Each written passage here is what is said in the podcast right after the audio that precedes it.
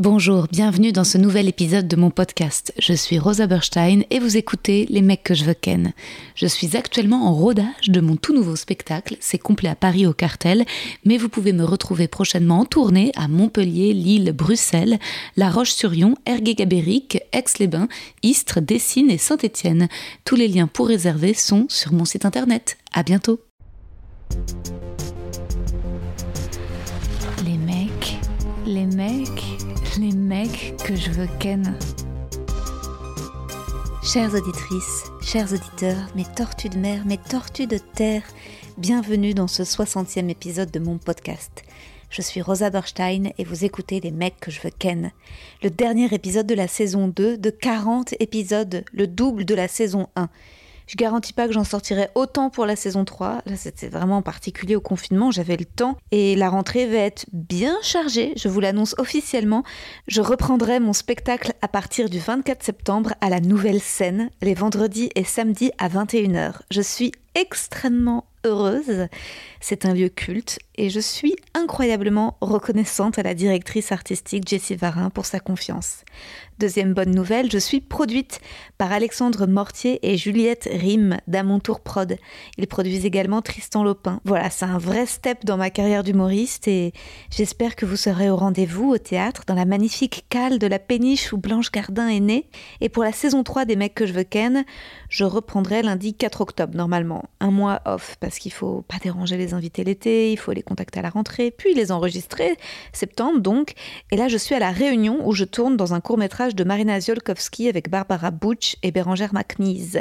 Et on peut pas tout faire si ce n'est présenter les deux invités de ce 60e épisode, Julie Albertine Simonet et Aude Alisque, deux amis humoristes formidables, si agréables à écouter que c'était pas une frustration de m'enfermer loin de la piscine en forme de cœur et qui change de couleur la nuit pour les entendre parler d'amour et d'humour. Amour pour les commentaires sur Apple Podcast de Colgasta, Nono, Papa Auteur, Zébrette, Lucille Dutte, Aninka et Tanguy, et amour pour les donateurs d'Acast Supporters, Rodolphe, Colson, Anonymous, Oxdine52, Laurent, Thibault, Claude, Grégoire, Nicolours. Voilà. Acast Supporter, c'est le lien que vous avez tout en bas de la description de chaque épisode. Et normalement, vous entendez maintenant un pré-roll, une voix masculine pour vous inciter à me soutenir financièrement si vous aimez les mecs que je veux ken. L'épisode que vous allez écouter a été enregistré le 29 juin chez moi, à Bagnolet, en présence de Minou, qui, comme d'hab, s'est bien fait remarquer.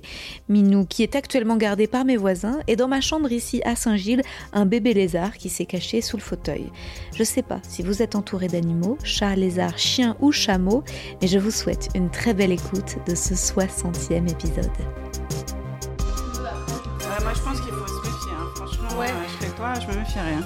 Bah, c'est juste qu'après on va dire que je suis droite, temps, on me laisse déjà fais vois. Ouais. Quand j'en suis. Euh... J'entre jamais dans des débats politiques. Ouais, moi non plus. Enfin, euh, dans le privé, oui, mais. Oui. Euh, dans le... Privé, ouais. Même dans le privé. Ah ouais Très vite, je, je m'efface. Ouais. Parce que c'est trop, trop d'énergie. Bon, écoute, mon vieux, t'as pas le droit d'aller sur la table. Alors, soit tu restes sur mes genoux, mais tu vas pas sur la table, soit tu, descends. Soit tu restes sur les genoux de, de Julie. Belle chanson. Sur les genoux de Julie. miaou, miaou, miaou. Hein, tu comprends, Minou Oui, non. Ah bah. non, non, non, non, non. Non, Soit non, tu non. descends, mais tu peux pas avoir les deux. Tu, Tu peux peux pas pas avoir les tout deux. avoir dans J'avoue que je pourrais jamais enre- enregistrer chez moi, elle miaulerait en permanence. Bah, euh, nous, euh, ouais. On est bien, elle est calée entre mes deux seins. Voilà, elle est dans la poitrine de Julie Minou. Alors, je vais vous lire votre petit poème, Ah. mes copines. Tilit, tilit, tilit. Alors. Premier plan à trois avec des femmes. J'en ai déjà fait deux avec des hommes. J'avais réuni Paul Taylor et Sébastien Marx, ainsi que Thomas Wiesel et Léopold Lemarchand.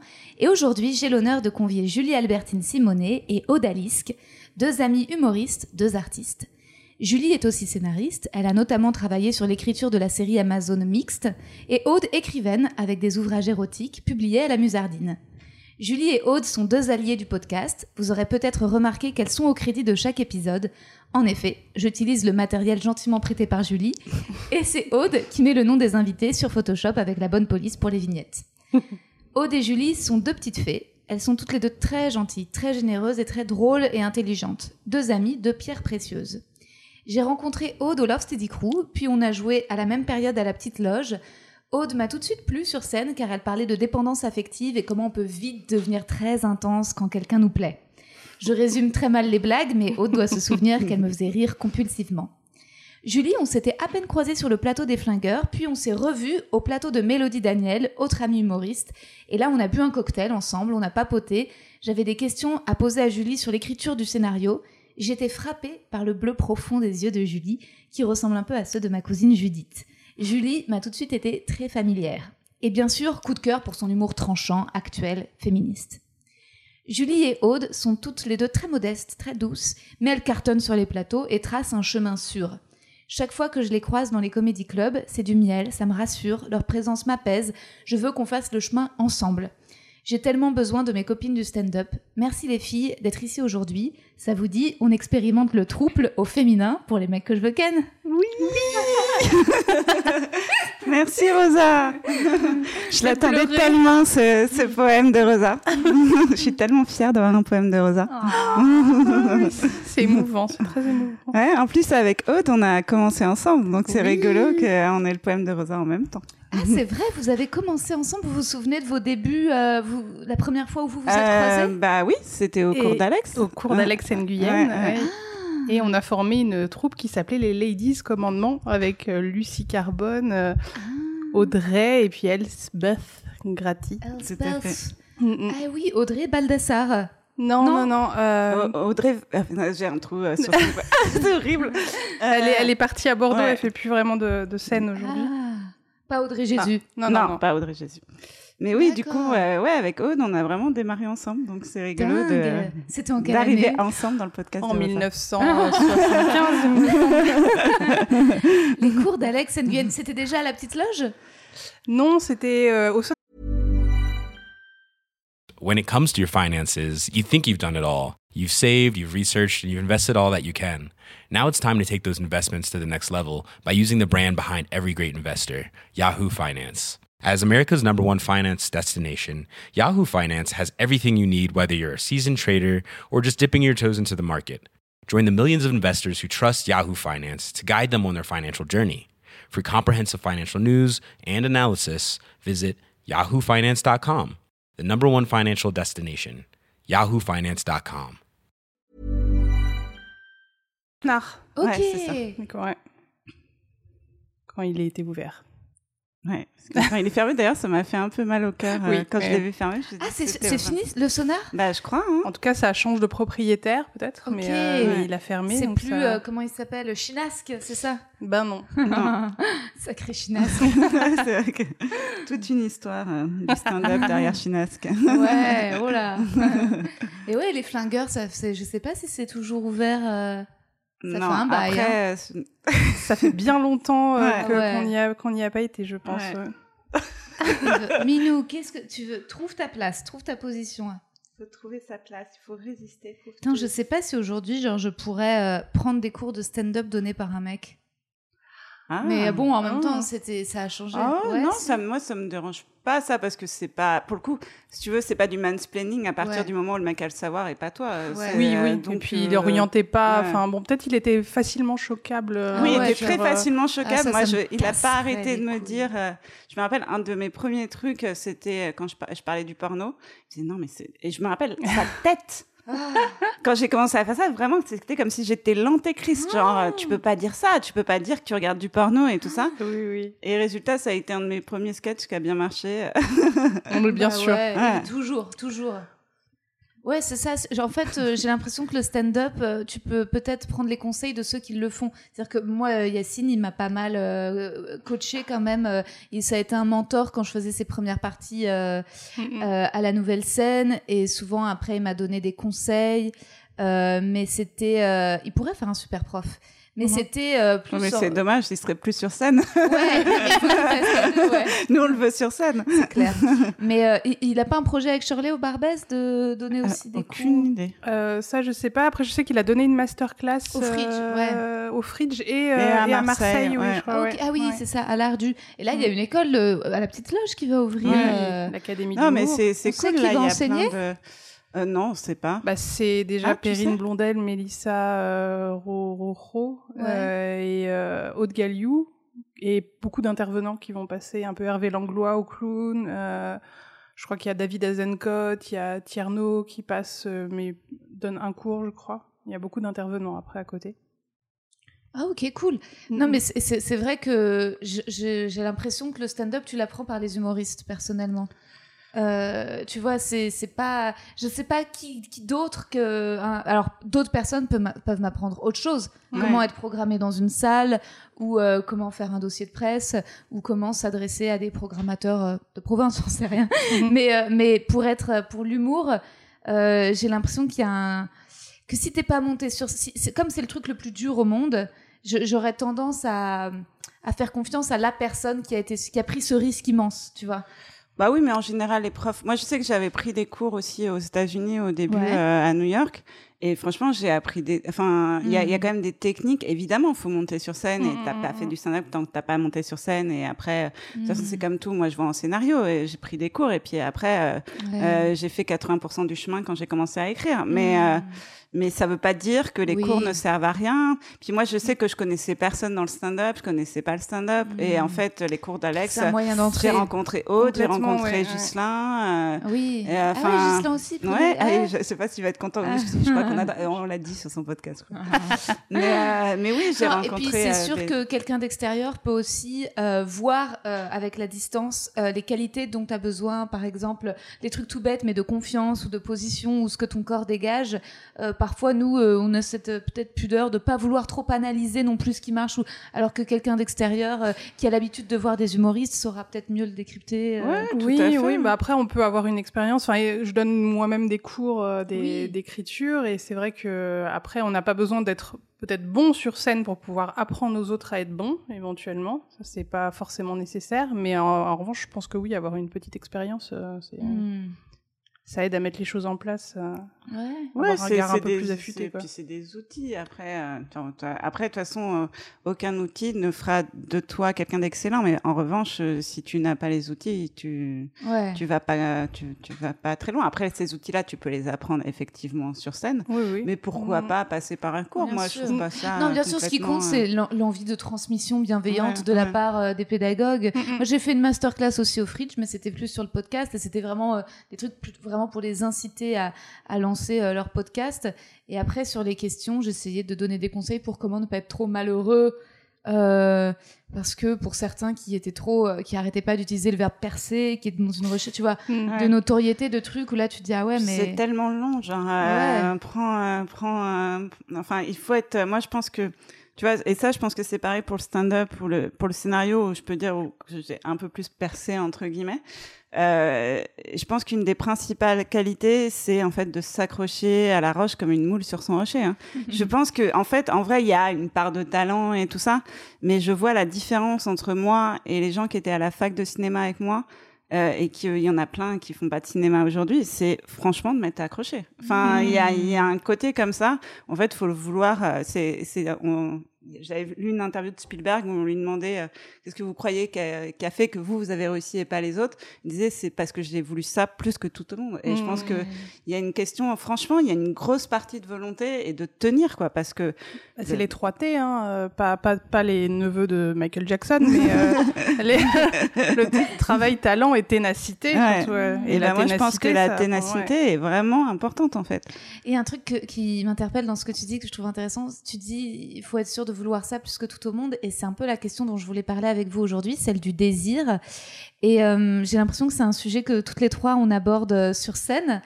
Et euh, qui, nous, qui peut aussi nous travailler euh, dans la vie, dans nos vies sentimentales, et notamment euh, le fait de plus ou moins assumer euh, notre désir. Mhm. Et euh, justement, euh, juste avant que tu arrives, Aude, je, je prenais un petit café avec Julie euh, en t'attendant. On s'était pas donné rendez-vous. Pour- je suis un peu de toi. parano, donc En fait, euh, euh, on a pris rendez-vous pour parler de toi avant C'est ça, on avait passé la nuit ensemble. j'en étais sûre. non, pas du tout, pas du tout. ouais. Et euh, mais on se disait que voilà, je j'étais là dans. Je racontais à Julie que j'ai eu des, j'ai échangé des messages bah, dimanche avec quelqu'un que je suis censée revoir jeudi. Mhm. Et euh, hier, toute la journée, j'ai j'ai pas eu de message, mais a priori c'est normal. On n'était pas censé se redire quoi que ce soit. Mais en fait, la personne. euh, a commencé à regarder mes stories et puis elle s'arrêtait à la moitié et elle a pas fini de regarder les Putain, notre, je- notre vie est horrible, quoi. Avec Instagram et Ouais, tout, genre, Instagram, la- l'amour ouais. devient mais névrotique, mais ça dingue, hein. atteint un, un niveau. euh, ouais. ouais.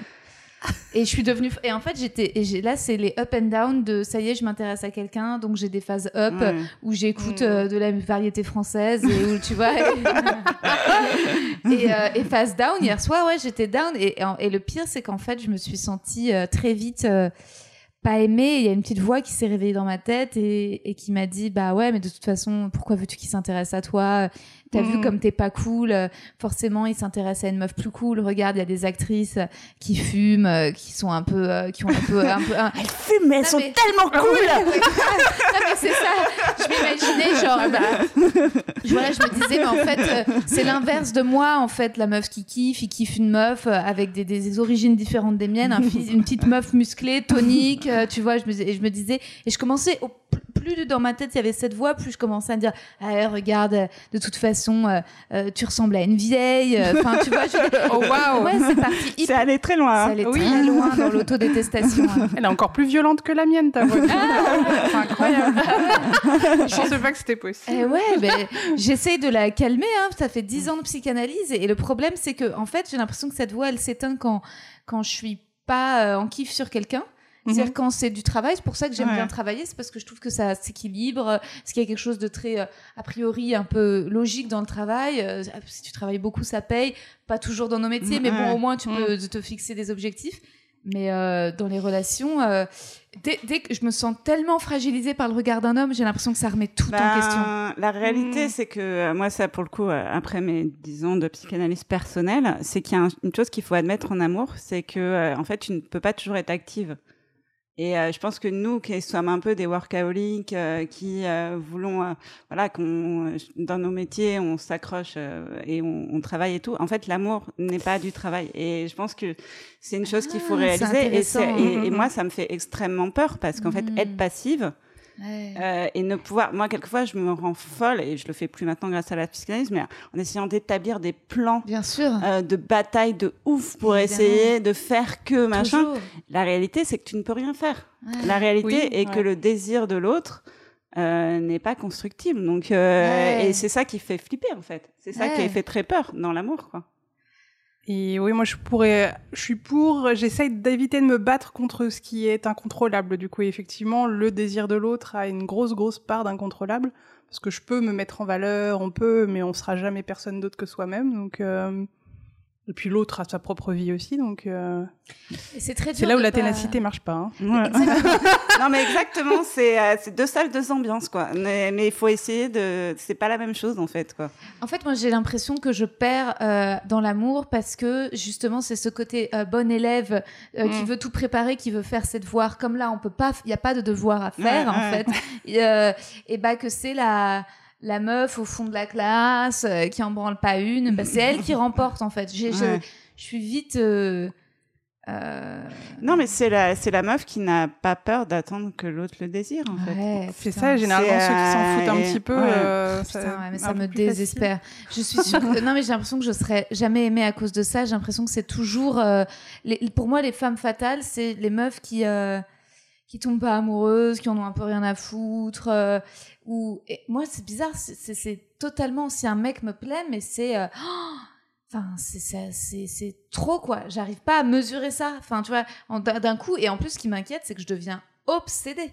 C'est-à-dire que je, là, ça fait depuis quelques jours que je travaille beaucoup moins. Je pense à Bah, ça. Après, on a tout, tout un, ce petit côté-là. Mais moi, un jour, j'ai une copine qui m'a donné un super, parce que je devenais folle avec un mec et tout ça, genre, je, enfin, mon mec d'ailleurs, et je voulais lui envoyer 50 000 textos et tout. Elle m'a dit, écoute, je vais te donner un conseil, genre, tu peux flipper tout ce que tu veux, tu te fais des paranos énormes dans ta tête, mais tu ne le laisses pas voir. Genre, tu n'envoies pas de texto et, et, et, et, ça m'a un peu aidé. Après, maintenant, j'essaye de ne pas avoir les paranos et, et je dois avouer que franchement, je, je fais un travail sur moi-même et que ça va mieux et que du coup, l'amour est beaucoup plus positif pour moi maintenant, quoi. Parce que ça devient moins, je dis pas que ça allait pas, mais mm. ça allait moins.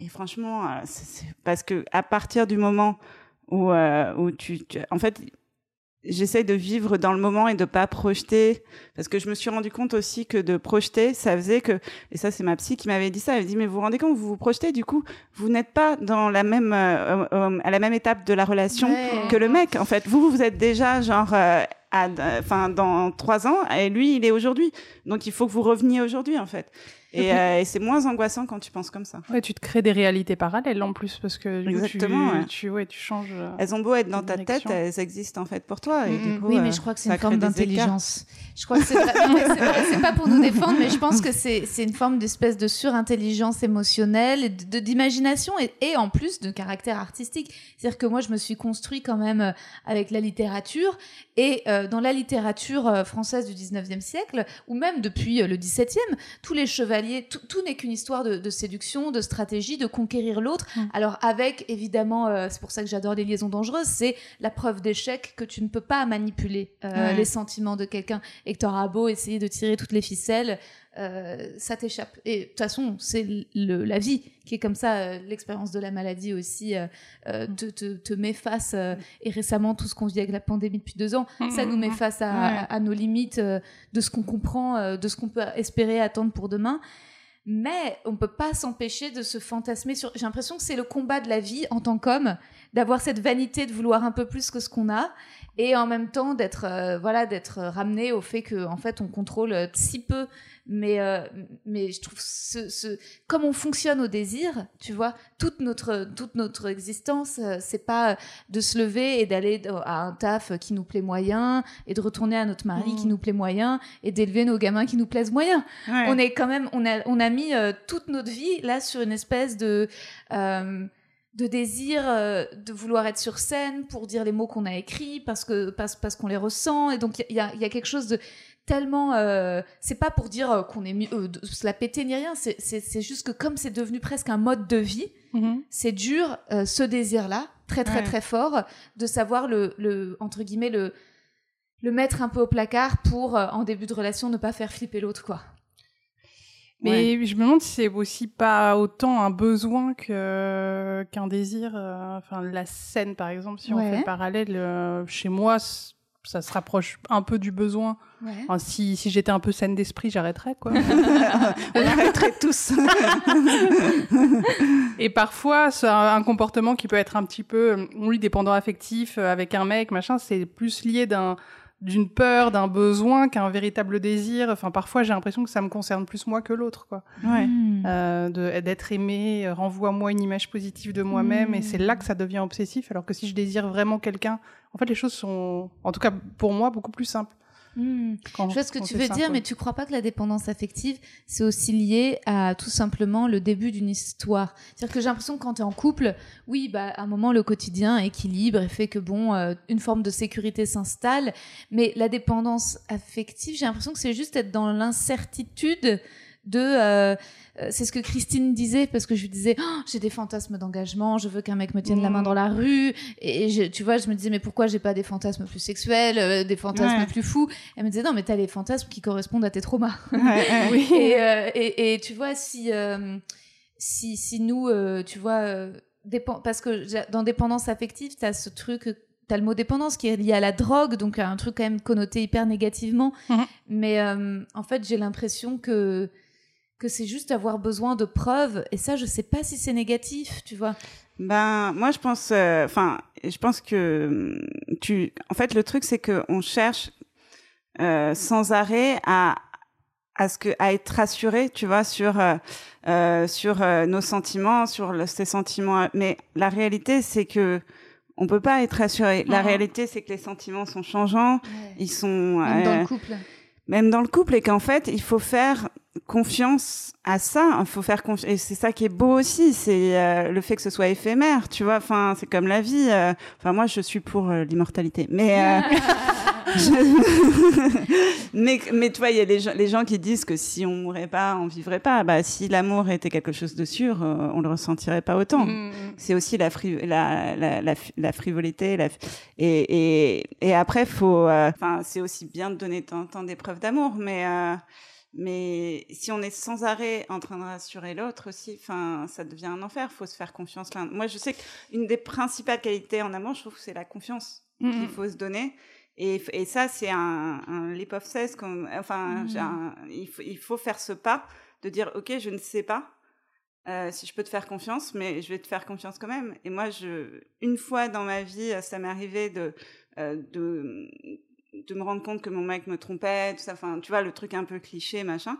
Et la première chose que je me suis dit dans ma tête, je, je me suis dit, ne te laisse pas, genre, ne te, euh, ne, ne te laisse pas cette histoire enlever la confiance que tu as dans les hommes, en fait. Wow. Mm, mm, Parce que sinon, toutes tes histoires d'ap- d'après vont. Et c'est vraiment la première chose que je me suis dit. Je me suis dit, Ah. ok, c'est en train de m'arriver, mais il faut que, il faut pas que j'en veuille euh, au, au suivant. Il- ce mec-là me fait ça et je le déteste.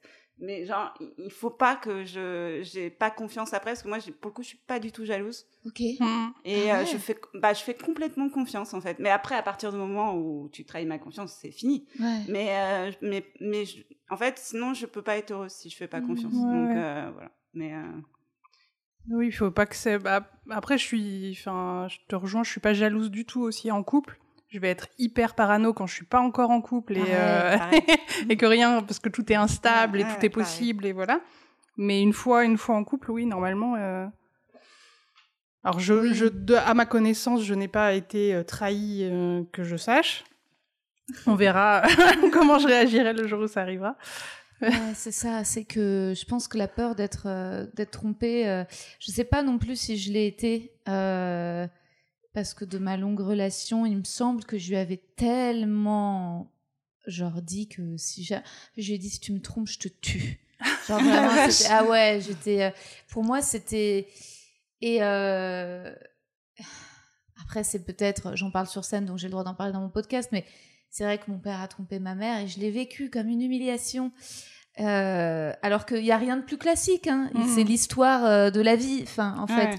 Mais euh, euh, j'ai mis peut-être plus de temps à moi pardonner que ma enfin non je pense que ma mère aussi c'était et, et en même temps je, je suis hyper chamboulée en ce moment parce que j'ai l'impression qu'autour de moi je vois beaucoup de modèles de en effet de couples libres ou de Mhm. polyamour ou de ou de comment dire de, de gens qui inventent des, des modèles de famille différents ou sans famille pas de, pas de mariage avec une, une vision différente de l'engagement et je me dis mais est-ce que euh, finalement euh, est-ce que j'ai été formatée à ressentir cette peine et cette humiliation? Est-ce que est-ce que c'est pas moins grave que ça? C'est-à-dire qu'en fait, c'est juste que ce, que ce qui me ce qui, ce qui m'a tristé, c'est le fait de me dire ah il l'a prise pour une conne en Ouais. fait parce qu'elle elle, elle- elle- ils étaient chacun dans leur truc et en même temps euh, et en même temps ça veut pas dire qu'il l'aimait il l'aimait hein Ouais. il l'aimait très très fort Mhm. Et toi, tu as vu la trahison pour le coup, parce que les, Ouais, les mais couples ça, libres, les couples, euh, Ouais. enfin, il n'y a pas de trahison tant ça. que le contrat est clair au départ Ouais. et que on peut coucher à droite à gauche. Mais si- toi, tu as vu une trahison. S'il devait Ouais. pas faire ça, non il l'a pris Ouais. pour une conne selon toi. Donc oui, là, c'est encore ça. autre chose. Moi, moi, je sais que je parle de tromper, en fait, c'était vraiment ça. C'est-à-dire qu'il m'a fait payer, il m'a accusé de plein de trucs sans, avant que je sache qu'il me trompait. Genre, il m'a fait vraiment, genre, la misère pendant un mois, genre, jusqu'à dire, bon, bah, on fait un break et tout. Et j'étais là. Et moi, en plus, il allait pas bien, donc je me disais, c'est ma faute et tout. Mm. Et jusqu'à ce que, un mois après, il m'appelle en me disant, en fait, j'ai quelqu'un d'autre depuis, genre, euh, quatre mois, quoi. Et, euh, et, et, et quand je lui dis, mais, et je lui dis, mais pourquoi tu m'as pas dit avant? En fait, ça, moi, ça aurait Mhm. été mieux. Et il m'a dit, mais non, parce que ça ne con- te concernait pas. oh mon dieu Ah waouh. ah Donc quel voilà, c'est enfoiré ça. C'est pas. En fait, moi, je suis pas du tout. euh, après, je pense que c'est des choses qui évoluent et tout. C'était- Je suis pas une. euh, je je sais pas ce que je ferais si mon mec voulait être ouvert et tout. Ce serait peut-être Mhm. possible et tout. Mais mais c'est comme tu dis, c'est la trahison en Ouais. fait. C'est Oui, c'est pas le fait de tromper parce que moi, pour le coup, je pense que je pourrais euh, pardonner une cocherie. Mm, Voilà. Ouais. Mais, euh, mais c'est vraiment le fait de te trahir, quoi. De te... En fait, il m'a fait payer le fait qu'il me trompait, quoi. Et, oui, il y avait un petit peu de manipulation en plus, c'est sympa. En fait, c'est l'absence de vérité. Je pense que c'est peut-être que ce qui nous rend aussi sensibles, il y a un rapport à la vérité, au fait de dire euh, peut-être qu'il y a des gens qui arrivent à faire des entorses plus faciles par rapport à ça euh, au quotidien. Moi, c'est un, euh, c'est une psy que j'avais quand j'étais enfant, que j'ai revue à un moment adulte avant de trouver mon psy d'aujourd'hui avec qui je suis maquée. Mais cette psy... L'amour de ta vie. Ah ouais, ah bah, une de mes seules... Le mec que tu veux qu'elle J'aimerais bien l'inviter dans le podcast, un de ces quatre. Mais je sais pas, je crois que c'est livré peut-être. Je sais pas, faudrait voir. Pourquoi pas Je me le suis noté quelque part d'inviter mon psy. En tout cas, c'est une relation qui marche. dira non, hein, je pense. Hein. Ouais. Oui, c'est sûr. Et euh, mais en tout cas, elle, cette nana m'a dit, mais vous n'êtes pas obligé de toujours dire la vérité. Et j'ai l'impression que c'est peut-être aussi une, de nos névroses en tant qu'humoriste.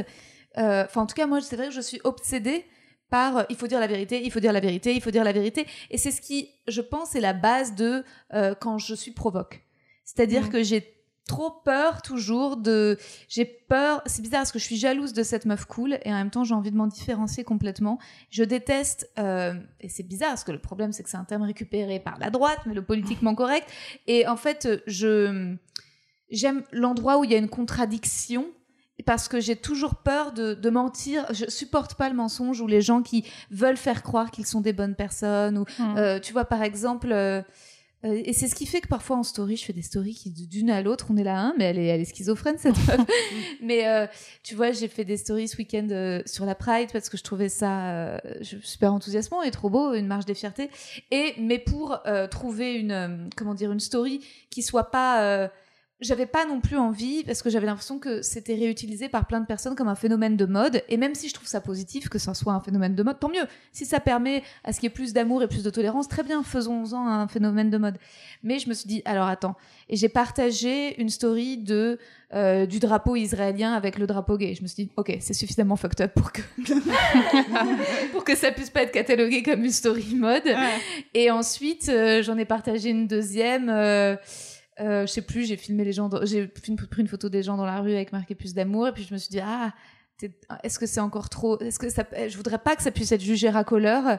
Euh, et donc j'ai partagé euh, Ronan Farrow, qui pour moi mm. c'est genre le climax de toutes mes contradictions, c'est-à-dire d'avoir fait tomber mon idole de Woody Allen euh, en tombant euh, complètement en admiration devant le travail de Ronan Farrow. Je me suis dit ok, c'est mon endroit de là j'ai pas l'impression de mentir j'ai pas l'impression de me servir d'une cause pour paraître cool. Et j'ai l'impression que c'est toujours notre notre conflit en tant qu'humoriste c'est quel est notre endroit de vérité. Et souvent c'est ce qui fait que euh, euh, on est même pas souvent pareil sur scène que dans la vie. Ça serait intenable dans la vie d'être toujours enfin bah, tu vois d'être toujours à cet endroit de tu vois de contre tu sais que c'est le sujet de mon long métrage que j'ai écrit c'est drôle parce que moi c'est euh, euh en fait euh, c'est un truc que j'ai un vrai problème avec le mensonge mais j'ai évolué pour le coup parce que la meuf qui a je suis méga chiante. On dirait tu t'es vu quand t'as bu de l'eau genre la meuf qui a évolué sur plein de trucs. Ah, et parce que j'ai fait 15 ans de psychanalyse j'ai fait un travail. Bah ouais non c'est génial. Tes scènes c'est horrible.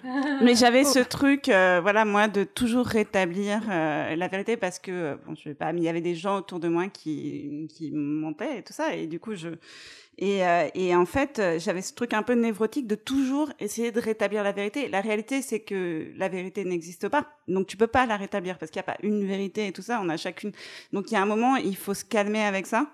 Et, euh, et, et, parce qu'il n'y a pas une vérité, la mmh. vérité n'existe pas en fait, c'est juste ça quoi. Donc et parfois c'est c'est beaucoup plus euh, euh, dur pour les autres de. Moi je, par exemple, je n'aime pas les gens qui en soirée te lancent comme ça des vérités machin genre t'es là c'est de l'arrogance en fait genre mmh, laisse-moi mmh. tranquille c'est pas enfin on est des êtres humains enfin et euh, voilà, donc je pense que la vérité n'est toujours pas bonne à dire. C'est quoi le sujet de ton, de ton film? C'est une nana qui, euh, qui, qui, qui s'est embourbée dans le mensonge, oh. qui a genre euh, 35 ans, qui a pas, du coup, comme elle ment tout le temps, elle a pas de mec, pas de boulot et tout ça.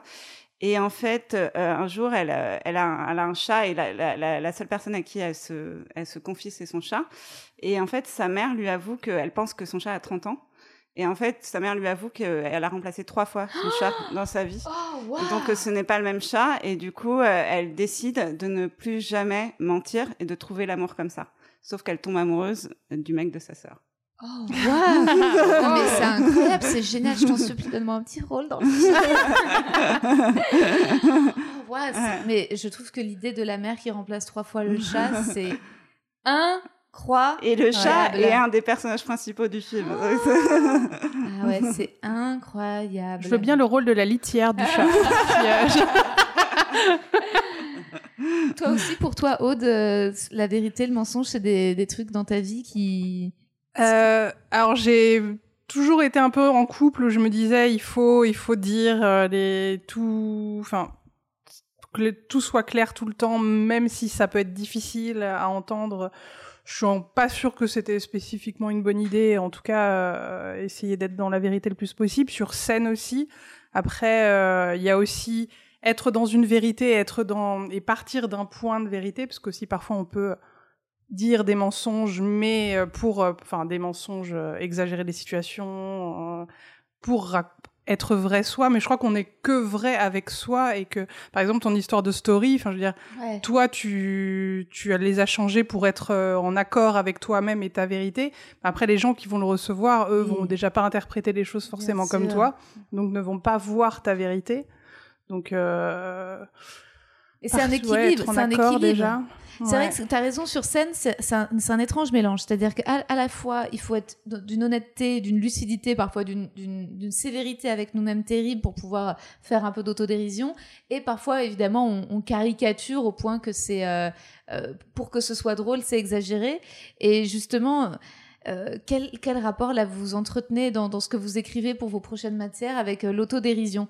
C'est c'est pas facile de justement moi j'essaie de. Qu'est-ce que tu entends par l'autodérision? Bah d'essayer de pas trop tomber dans l'autodestruction. Ah, euh, et ah oui, ce que ce dont tu parlais avec Christine. Oui, en fait j'en ai un, un, peu parlé dans l'intro et finalement on n'a pas parlé dans l'épisode, mais c'était elle qui me disait ça, qui me disait ah ce que je sais plus sur scène. oui, enfin elle me disait attention parce que si sur scène tu dis personne ne m'aime, mmh, mmh. et bah tu t'en persuades.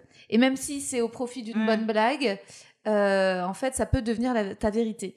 Et donc, elle disait, il faut faire hyper gaffe. Et c'est vrai que moi, j'ai été biberonnée, tu vois, à Blanche Gardin, c'est mon mmh. idole. Et Blanche Gardin, c'est quand même the master de l'autodestruction, quasi, quoi.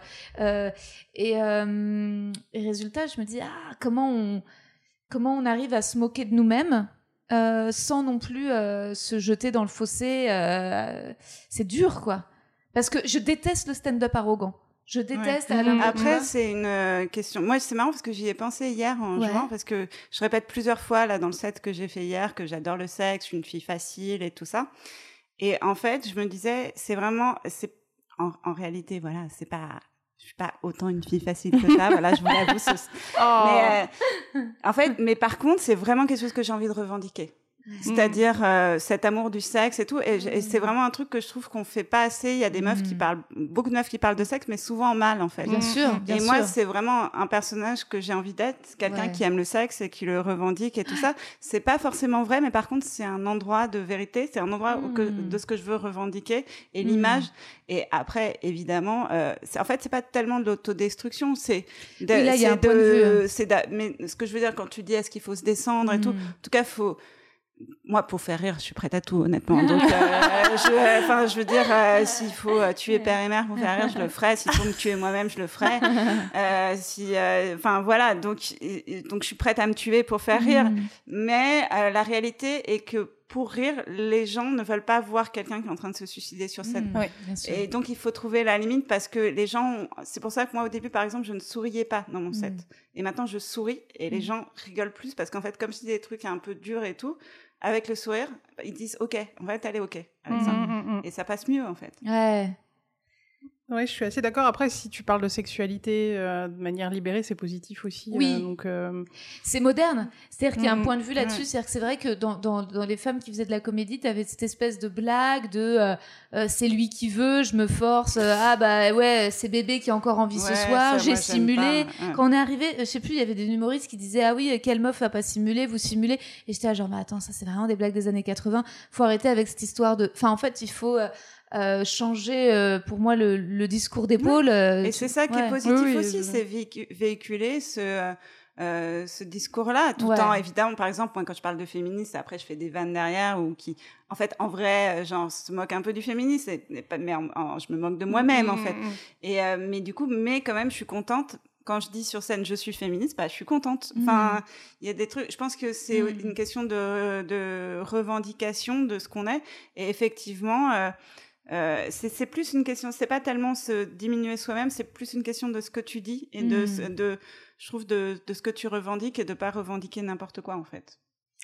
Ouais, ouais, ouais, mais ensuite, il faut faire aussi gaffe à pas tomber euh, dans le premier degré, euh, peut-être parfois euh, militant, il faut que ce soit accompagné d'une belle blague avant ou après, quoi. C'est là où on s'attaque un petit peu, du coup, pour rajouter le rire, pour relativiser aussi ce qu'on ben, dit. C'est ça, ouais.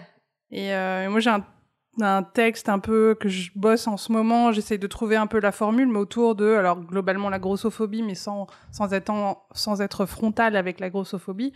Et en mode euh, je enfin ce que je veux dire c'est que je veux être dans une vérité de j'arrive face aux autres. J'ai pas envie de me moquer de moi-même en disant haha je suis grosse euh, même si j'ai deux trois vannes éventuellement sur les cuisses qui se frottent ou machin parce que c'est ça marche bien donc je les garde euh, mais c'est hyper important pour moi de bien faire comprendre que euh, je vais me moquer de, de, des réactions des autres sur, euh, sur les gros et sur le fait d'être gros en général, mais que je veux que ça soit très clair que mm. moi ça va, quoi. Que, que oui, j'ai plein de défauts physiques, mais ça va, je les assume et euh, j'ai parfois le public, lui, il le prend comme il veut le prendre, parce qu'être gros, c'est très négatif pour plein de gens. Donc, du coup, ils se disent, ah ouais, mais peut-être qu'elle raconte de la... Enfin, bon, après, c'est des choses qui se passent dans ma tête.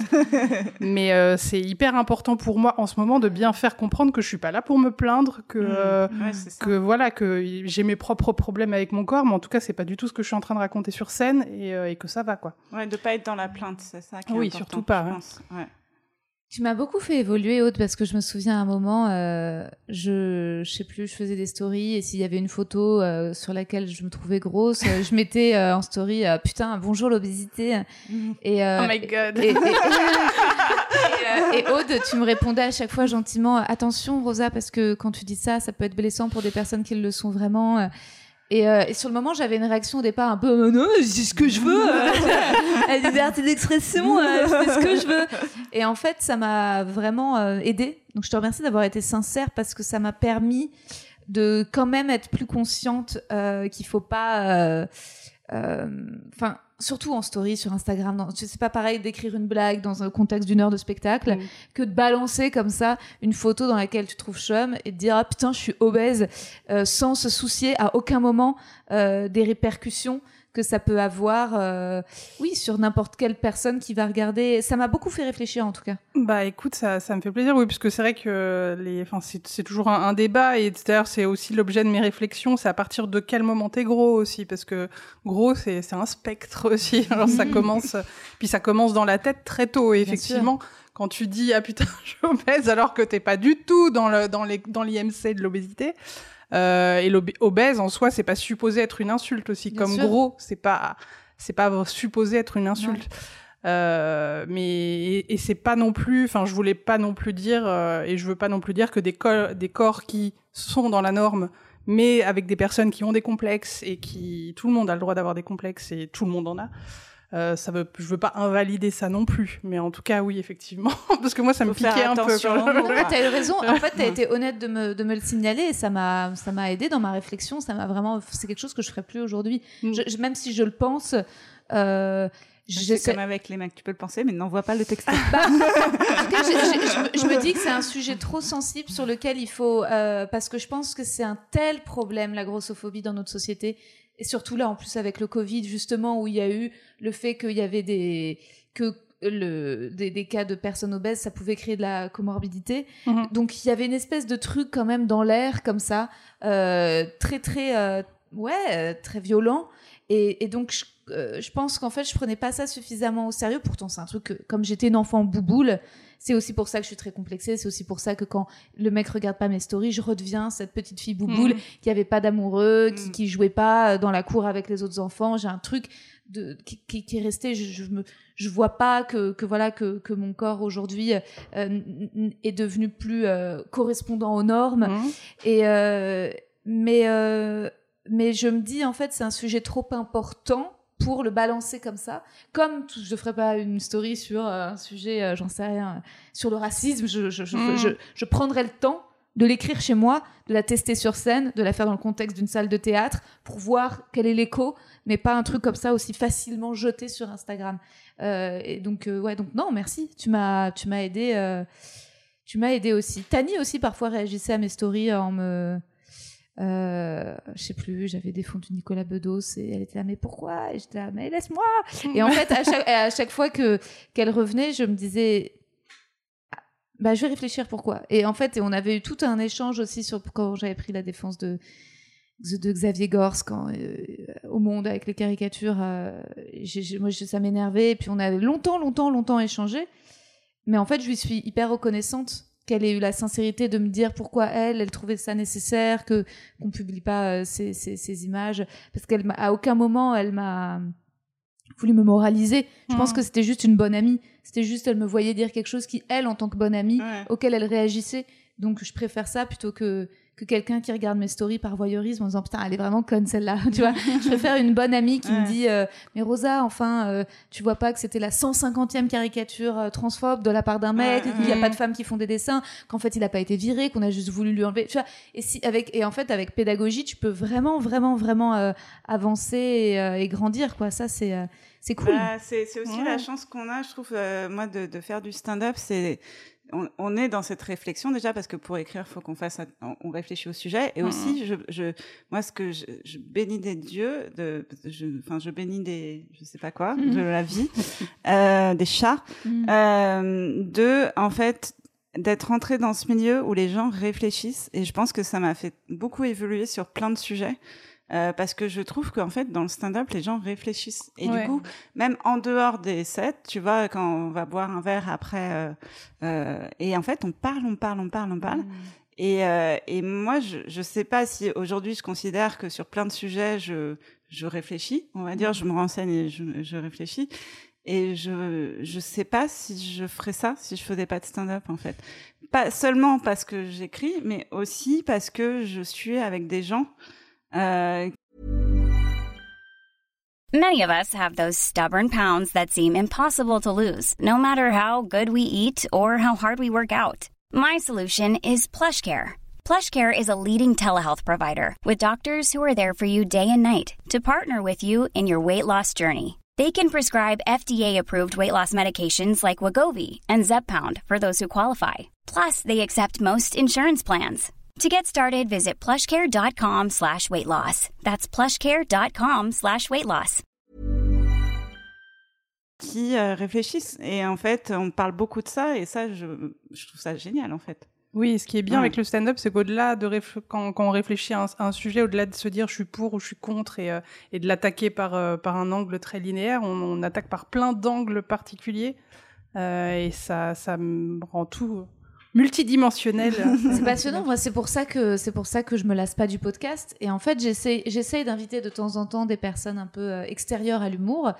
Mais ça restera toujours anecdotique. Mes invités principaux, euh, ça restera les humoristes. C'est pour ça que j'essaie de faire mm. attention. je me disais, est-ce que cet été, je sors un épisode toutes les semaines? Et je dis, ah non, mais je vais finir tous les humoristes. Il faut, il faut, m'en laisser finir. sous le coude. Ouais. She's done it. au moins toutes les deux semaines, parce que parce que ça me laisse encore du temps de. Euh, c'est euh, c'est ce que c'est ce que ouais. Je trouve que les discussions avec les humoristes sont quand même. Euh, t'as moins, t'as plus d'honnêteté, t'as moins cette espèce de pression de, de dire la bonne chose ou d'être la bonne personne.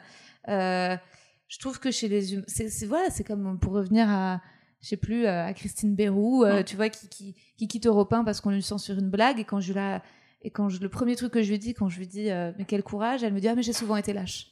Ouais, et c'est typique de l'humoriste en fait. C'est tout de suite. C'est qu'en fait on est obligé de se déconstruire en quelque sorte pour, enfin en tout cas quand on, essaye de vraiment bien faire notre boulot, on se déconstruit nous-mêmes en fait avant toute chose. Et du coup le, fameux travail de déconstruction dont parlent les féministes aujourd'hui, en fait, on, on, est obligé de le faire euh, tous les jours. Donc, je pense que euh, comme on a ce recul sur nous-mêmes, bah, on a un recul sur le monde et puis on communique les uns avec les autres. Et après, c'est un peu une petite bulle, mais euh, moi, je suis contente de faire partie de cette bulle, quoi. Ouais. Et justement, parlant de féminisme, c'est hum, comment a évolué euh, votre rapport aux femmes et vos rapports aux camarades humoristes?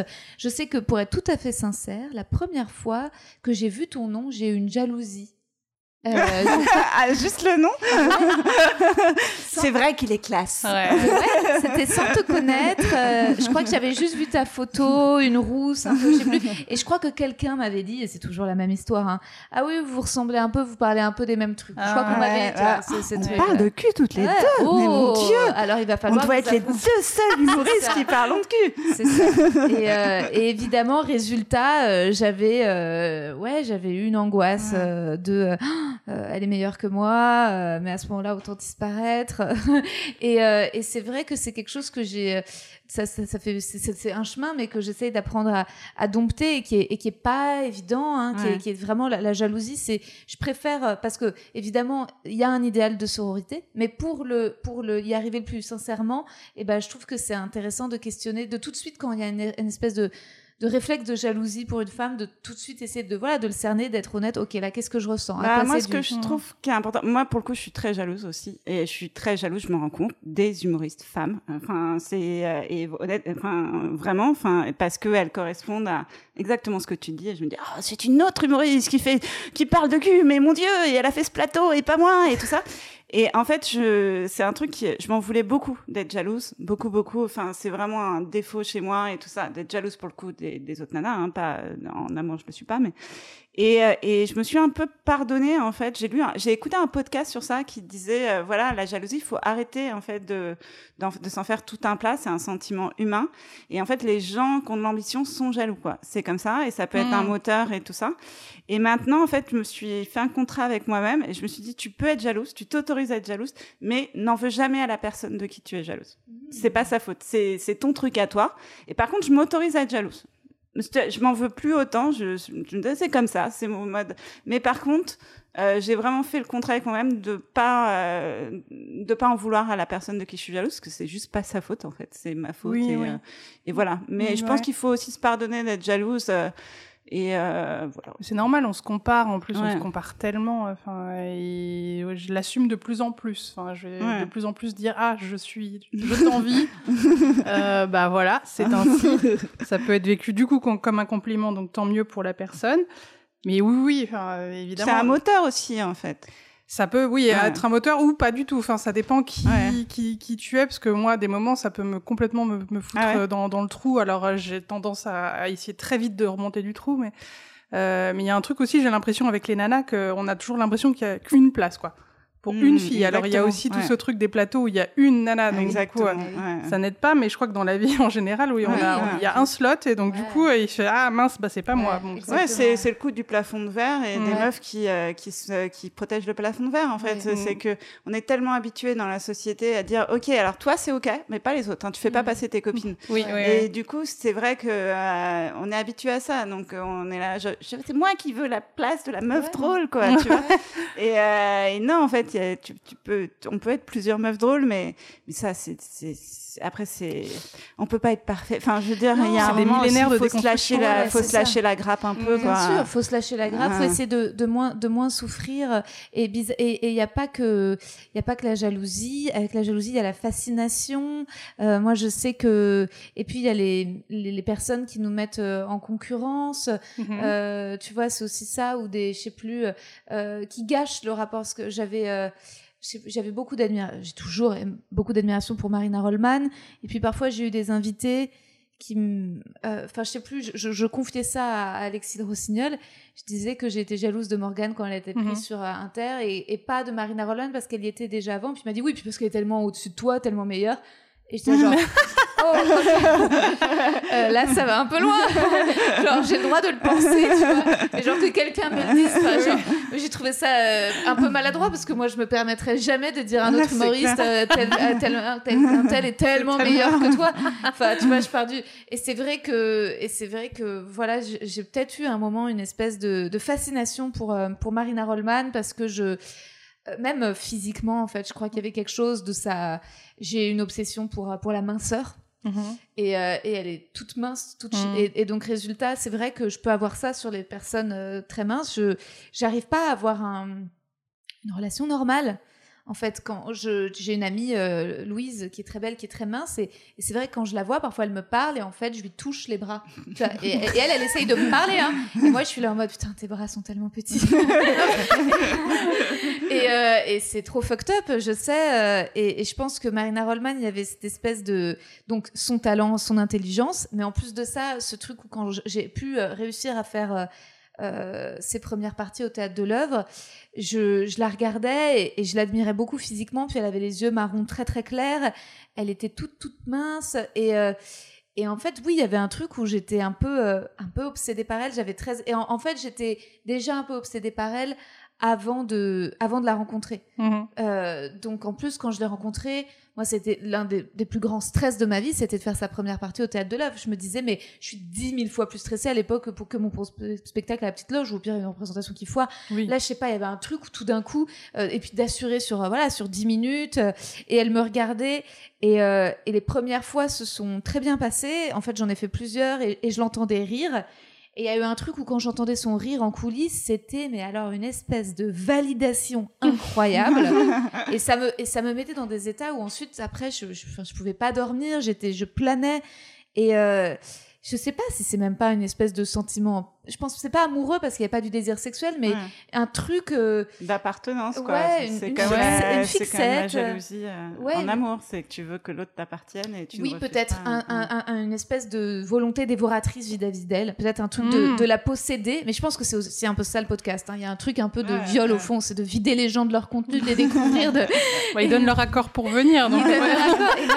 On est dans le consentement, tout va bien. Vous êtes consentant et moi j'essaie derrière de faire une promo de ouf et tout et de faire en sorte qu'il y ait un maximum d'écoute, mais je pense pas que tout, tout parfois on me dit ah putain t'es hyper généreuse, t'es hyper curieuse. Je dis non non, s'il y a un espace, pas, c'est très égoïste le podcast. Mm. Et, et, en fait, et je pense qu'il doit y avoir un mystère derrière elle ou, une différence ou quelque chose. Et, et puis ensuite, quand, quand j'ai réussi. Oui, puis elle doit cristalliser tes envies. Oui, euh, peut-être. ouais, c'est ça. Oui, oui. Et, et, tout d'un coup, là, je sais qu'elle a refait donc les dernières de son spectacle à Cigale. Et euh, voilà, elle m'a pas proposé de faire ça ah oui, t'as vraiment une relation. Moi, je, crois pas. Pour le coup, je suis jalouse euh, de plein de différentes, mais je crois pas. J'en ai pas une en particulier. Une en particulier, oui, moi non plus. putain, je suis vraiment trop folle. ouais, j'ai vu et je suis allée stalker un peu les stories de Jérémy Lorca, Marine Bausson, Laura Felpin, Fanny Ruet, tous ceux qui avaient eu la chance de faire sa première partie.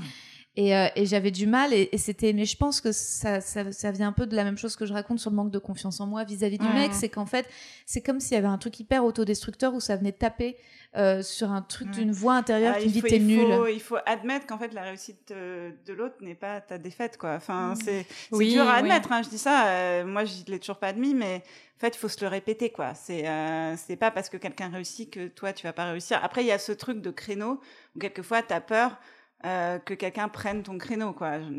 C'est possible. En vrai, c'est possible si quelqu'un te ressemble trop. Euh, dans, mais bon, après, je, pense que toutes les trois, on a, on a pour le moment notre propre créneau. Alors, est-il vendeur? Euh, Pour moi, part pas encore, mais. Euh, mais pour le coup, c'est vrai que c'est euh, c'est un travail, je trouve, de d'essayer de se différencier, de trouver son personnage, tu mhm. vois, de et c'est un et c'est Stephen King qui parle de ça dans l'écriture. Il dit euh, à la première version d'un livre, tu en fait tu t'écris t'écris ce que tu as envie d'écrire et en fait quand tu le lis pour faire ta deuxième version, c'est là où tu trouves ton sujet. Et c'est là, quand tu fais ta deuxième version, tu rajoutes des trucs du sujet, mais parce qu'en fait, tu l'as sorti un peu euh, à l'insu de toi-même. Et quand tu fais une deuxième version, là, tu en es conscient et du coup, tu le rajoutes. Et je trouve que le trouver son personnage, c'est un peu ça. C'est-à-dire que au début, tu le fais, tu dis, bah, j'ai pas de personnage, c'est moi, tu vois. Et, euh, et, en fait, au fur et à mesure, tu arrives, moi, peu à peu, hein, c'est pas du tout encore fait, mais j'arrive plus ou moins j'essaye de conscientiser en fait ce que je ressors et quel est mon personnage et essayer de travailler vers ça pour en fait faire de moi un personnage enfin c'est un peu compliqué mais euh, mais je trouve et, c'est en ça que je pense qu'on va se différencier euh, les unes des mmh, autres mmh, mmh. et euh, surtout en étant sincère. C'est-à-dire c'est pas essayer de jouer quelqu'un qu'on n'est pas mais d'essayer d'appuyer le trait par contre de ce qu'on est quoi. Mais oui mais ça peut être l'état même l'état de base neutre pense vraiment toutes les trois, on est, si on l'a pas encore trouvé, on est quand même pas loin de notre perso, notre clown, tout ça, rien que toutes les trois, je pense, on arrive sur scène sans rien dire, on dégage toute une énergie complètement différente qui, Est, qui, est, qui est la nôtre. Quoi. Tout à fait. Ouais, c'est clair. Et puis après, c'est OK d'avoir des familles dans le sens où euh, aux États-Unis, tu as plein de comment dire de, familiarité, de similitudes mm. entre une euh, Raphaël Feinstein, euh, Rachel, Feinstein, elle peut très bien un peu évoquer Sarah Silverman, un peu évoquer Amy Schumer. Il y a des comment dire alors tu vois, je veux dire, euh, bon, parfois on me dit alors Blanche Gardin, je dis bah grave Blanche Gardin, évidemment que euh, c'est mon influence euh, non, au début, tout le monde disait quand il y avait juste Blanche Gardin comme humoriste femme, je sais pas si vous avez fait ça, mais genre au début on, on faisait du stand-up, tout le monde venait me voir, on me disait ah tu ressembles à Blanche Gardin, c'est juste que les gens n'avaient jamais vu du stand-up fait par une meuf quoi, c'est tout quoi. oui, alors que c'est c'est ça, c'est c'est la seule référence qu'ils ont aussi. Oui, oui, on a tout été comparé à. Ouais, moi aussi, à Agnès Surstel me dit Ah, bah, eh, tu parles de cul, Agnès Surstel aussi. C'est là, bah. Non On est deux Oh my god C'est dingue, quoi. Ouais, ouais. Et là, vous en êtes tout de, de vos envies d'écriture? Est-ce qu'il y a un sujet sur lequel vous avez envie de vous, vous attaquer, de creuser? Est-ce que euh, moi, je sais qu'il y en a en particulier. Toi, Aude, tu disais euh, c'est de la grossophobie. Ouais, ouais, ça, parce que ça c'est arrivé il y a pas très longtemps. Enfin, la grossophobie n'est pas arrivée il y a pas très longtemps, mais mais euh, le de commencer à écrire sur ce sujet et, euh, et, et vu que c'est un sujet qui forcément me tient beaucoup à cœur et que j'ai pas envie de dire de conneries. Ouais. Et donc je sens que ça va me prendre la tête longtemps. Ouais. de ça, du non désir d'enfant, de quoi d'autre? Je crois que c'est les deux sujets là pour le moment qui, euh, qui m'intéressent le plus. Euh, ouais.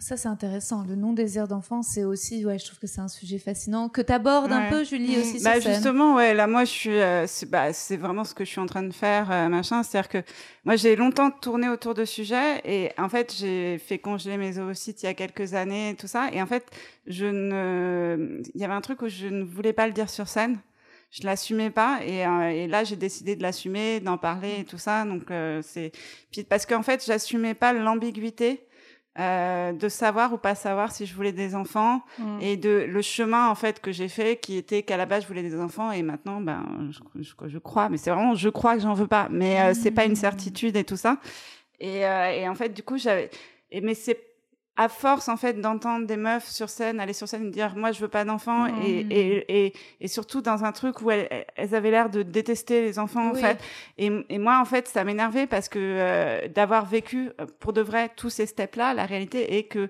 euh, c'est pas parce que tu détestes les enfants que tu veux pas d'enfants. Ah c'est plein d'autres raisons. C'est c'est c'est que la société est telle que si tu veux vraiment avoir une carrière, en vrai, c'est compliqué d'avoir. Enfin, et du coup, euh, et c'est aussi euh, l'amour, quoi. C'est genre, il y a un mmh. moment, c'est des questions de rencontre, quoi, des questions de. Et, euh, et que c'est du coup beaucoup plus compliqué que certaines euh, veulent le, montrer, je trouve. C'est vrai, c'est vrai qu'on peut simplifier très vite euh, et, des, blagues juste ou bou caca les enfants. Et... Oui, c'est un peu ringard. C'est comme la blague de la meuf qui simule et qui dit ah j'ai pas envie, c'est encore lui qui veut. De toute façon les mômes ils chialent, je déteste les mômes. c'est ça qu'on a un peu déjà vu. Mm. Et c'est marrant parce que samedi dernier j'ai un ami qui a bientôt la cinquantaine qui m'a dit oh je vais être papa. Et c'est un mec qui me disait tout le temps qu'il voulait pas d'enfant et je lui ai dit bravo et été en colère. Ouais. J'ai eu un truc un peu de jalousie, d'énervement, de c'est quand même une super injustice, quoi. Qu'à 50 ans, comme hein. ça, tu puisses dire, ah bah en fait, enfin tu vois, je veux dire que nous, justement, toutes ces blagues qu'on fait, c'est parce qu'on a un putain de travail de réflexion. Enfin, J'adore ta blague, Julie, de euh, l'horloge biologique, c'est jouer à chat quand t'as pas envie de jouer à chat et qu'on dit, ah c'est toi qui es chat, et là, mais moi je jouais pas. J'adore cette blague, je la trouve et, et, ensuite, tu dis ça 50 fois par jour. Et, euh, et je la trouve tellement juste et tellement nécessaire parce que euh, parce que c'est encore un putain de tabou dans nos sociétés. Ouais, c'est compliqué en fait. Bien sûr. Moi, ce que je veux dire, c'est que euh, et j'en veux pas aux mecs, c'est pas de la mm. faute des mecs, mais en vrai, parce que souvent aussi, tu avais ce discours, euh, bon, c'est un peu en train de changer, mais des mecs genre, oh, c'est chiant, les meufs, elles veulent des enfants et tout. Euh, genre, euh, il faut se décider et tout, mais en fait, on fait pas exprès, quoi. et moi, genre, et, et, et, si je, je si j'avais pu, moi, je le disais à un moment dans mon sketch, mais genre, moi, je veux des enfants à 50 ans, tu vois. Hmm. Et, et c'est vrai, sauf que c'est pas possible. Et du, du coup, bah, ça, ça, ça fait le choix qui est plus rapide, quoi. Hmm. Tu dois choisir, tu hmm. dois choisir. Tu dois choisir vite, et c'est vrai que oui, tu dois la choisir pression, vite, quoi. vite, ouais. Et c'est pas, tu peux pas te dire, mais moi j'adorerais me dire, euh, genre, euh, bah on verra plus tard et Mm. tout. Là, je suis pas prête, parce qu'en vrai, je suis pas prête. En Ouais. vrai, je suis pas prête. Et quoi. après, on euh, s'étonne que les meufs soient plus sérieuses que les mecs, euh, qu'on déconne moins, que parfois on Ouais, met un truc. ouais. Mais oui, mais en fait, la vie est plus sérieuse aussi pour nous. Enfin, tu ouais, vois. ouais, ouais. Aussi, euh, je, je remarquais ça que parfois euh, euh, c'est plus facile de déconner ou de dire des conneries ou qu'on pardonne plus facilement des conneries aux mecs, alors que quand c'est une meuf qui dit une connerie, mon dieu. Euh, Mm. euh, mais euh, mais parce qu'en effet, les les stakes, enfin je sais pas comment dire, la, la Ouais. barre était parce que no- no- notre rapport à la vie est dans une urgence et dans un euh, ouais c'est plus sérieux, plus vite, plutôt. C'est très injuste. Même très moi, injuste. genre tous les mois quand j'ai mes règles, je, je, je- en fait, ça me met dans un état de rage Intéressant. Parce que euh, parce que je trouve ça injuste et euh, je trouve ça injuste que pendant une. Enfin, et en plus, moi, j'ai le truc où euh, quand euh, je sens quand je comment dire, euh, je euh, j'ovule, je sens euh, avant mes règles et j'étais là, mais en fait, j'ai la PEC quatre jours par par mois. Mais qu'est-ce que c'est que cette vie, quoi, tu vois, genre. Et en fait, en vrai, et tu peux en vouloir à personne. C'est la, c'est la, Mm, mm. mais c'est juste très énervant quoi et c'est et je trouve que voilà Oui, c'est quand t'as rien demandé. euh, ouais, j'ai rien demandé quoi Ouais, mais oui, j'ai Ouais. ça aussi. L'un des trucs qui m'intéresse aussi, effectivement, c'est cette, cette légende urbaine de, de, de ces personnes qui tout d'un coup ne voulaient pas d'enfants, enfin, pas, ne voulaient pas d'enfants pendant longtemps et tout d'un coup euh, ont envie, euh, quand, quand c'est limite trop tard, me terrifie à un point parce que je n'ai pas envie que ça m'arrive, vraiment pas. bah moi c'est pour Et, ça euh, que j'ai congelé mes ovocytes c'est pour avoir un peu ce truc où euh, voilà si jamais genre à 50 ans je me dis ah mais mais et même je pense qu'à 50 ans ce serait trop vieux ouais. mais tu vois En France, aux États-Unis, ça choquerait moins. En Californie ou à mais c'est pas une question euh, de choquer c'est qu'à un mm. moment t'es trop vieux pour avoir des enfants c'est fatigant les enfants quoi tu Mm. vois Bah, je dirais 50 ans Ouais. pour un mec d'avoir des enfants. Enfin, certes, il peut physiquement en avoir, mais euh, oui parce qu'ils s'en- occupent.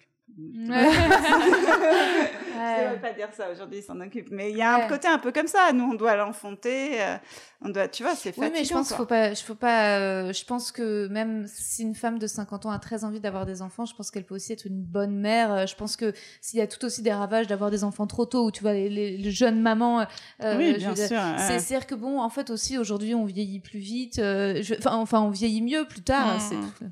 Problème des retraites comme dirait ma mère.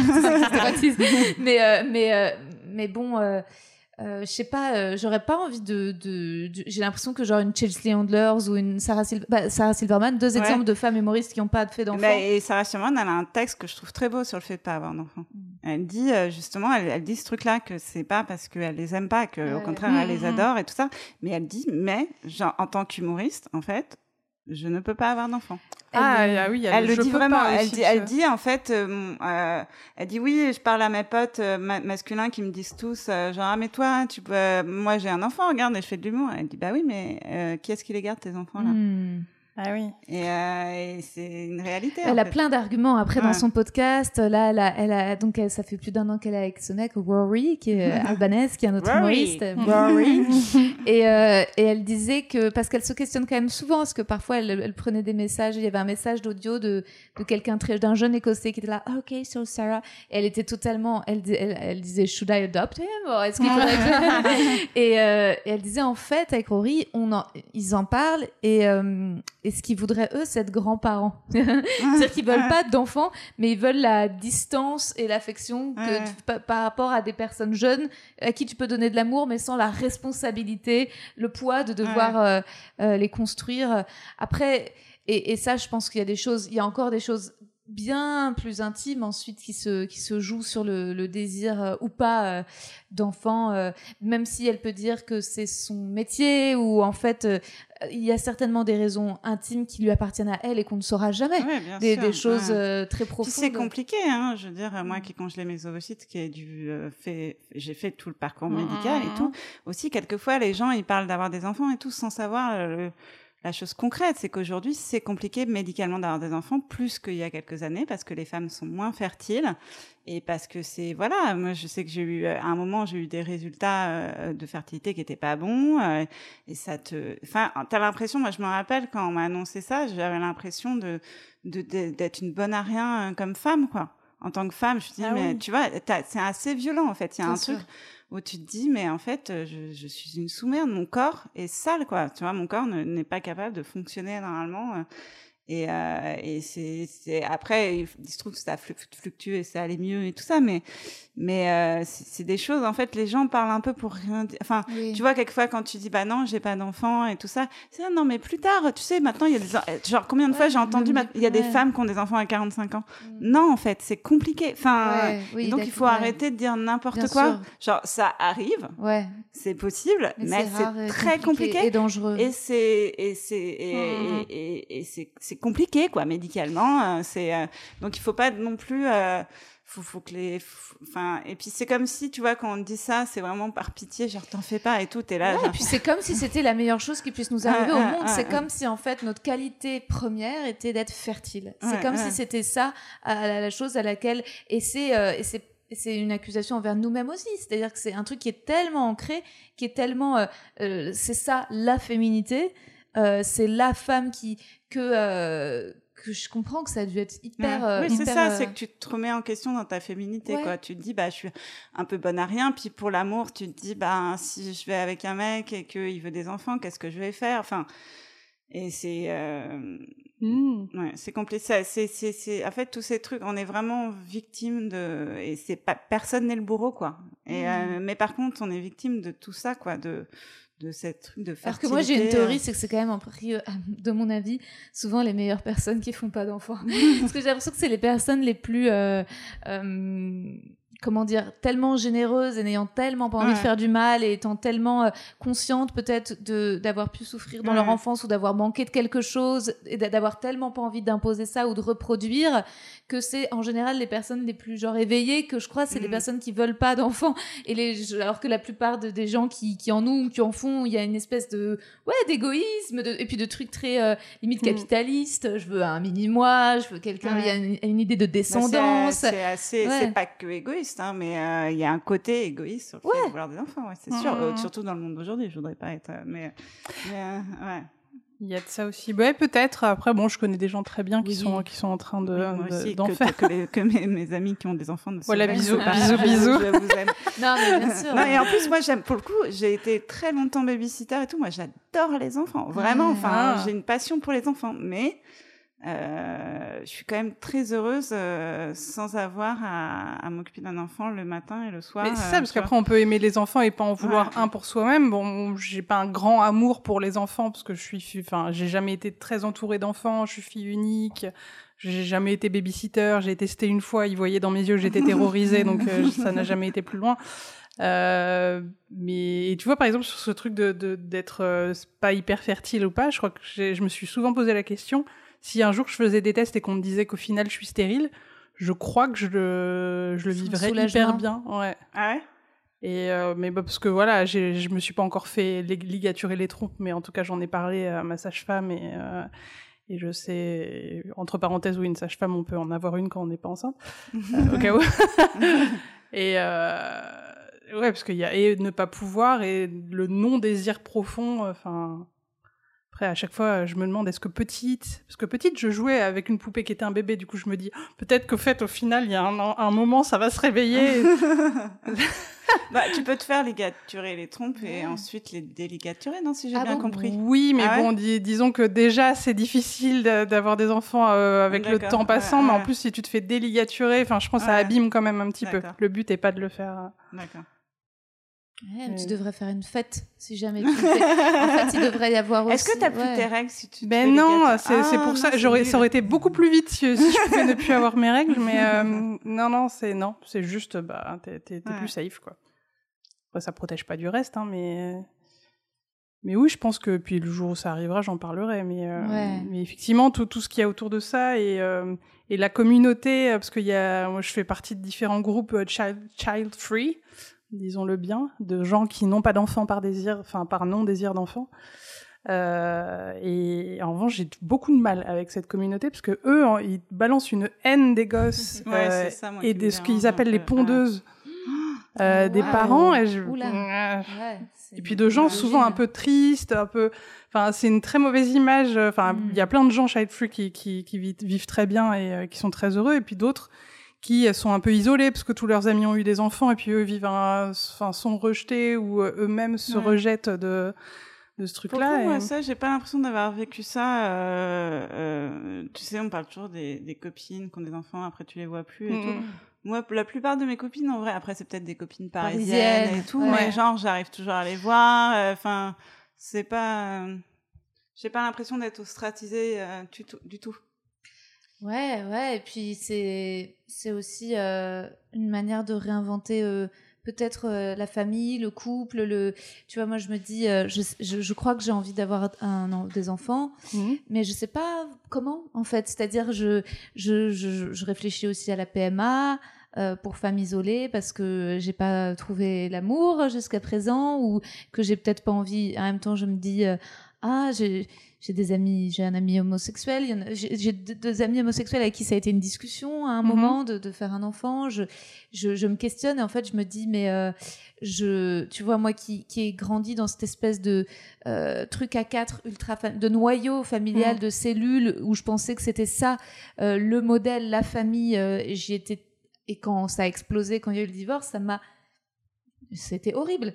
Et, euh, et, et, euh, et j'ai mis du temps à comprendre comment euh, c'était quoi la famille. Et je pense que c'est une vraie question euh, de c'est quoi la famille.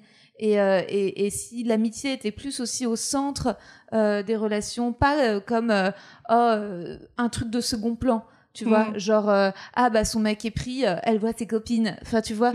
Et, et, comme un truc où en fait je pense que moi si j'avais un enfant j'aimerais bien que mes amis ce soit sa famille aussi en mhm, fait mhm. tu vois et le, le donner. Tu vois par exemple je sais que moi j'étais très très très proche de, dans les jupes de ma mère.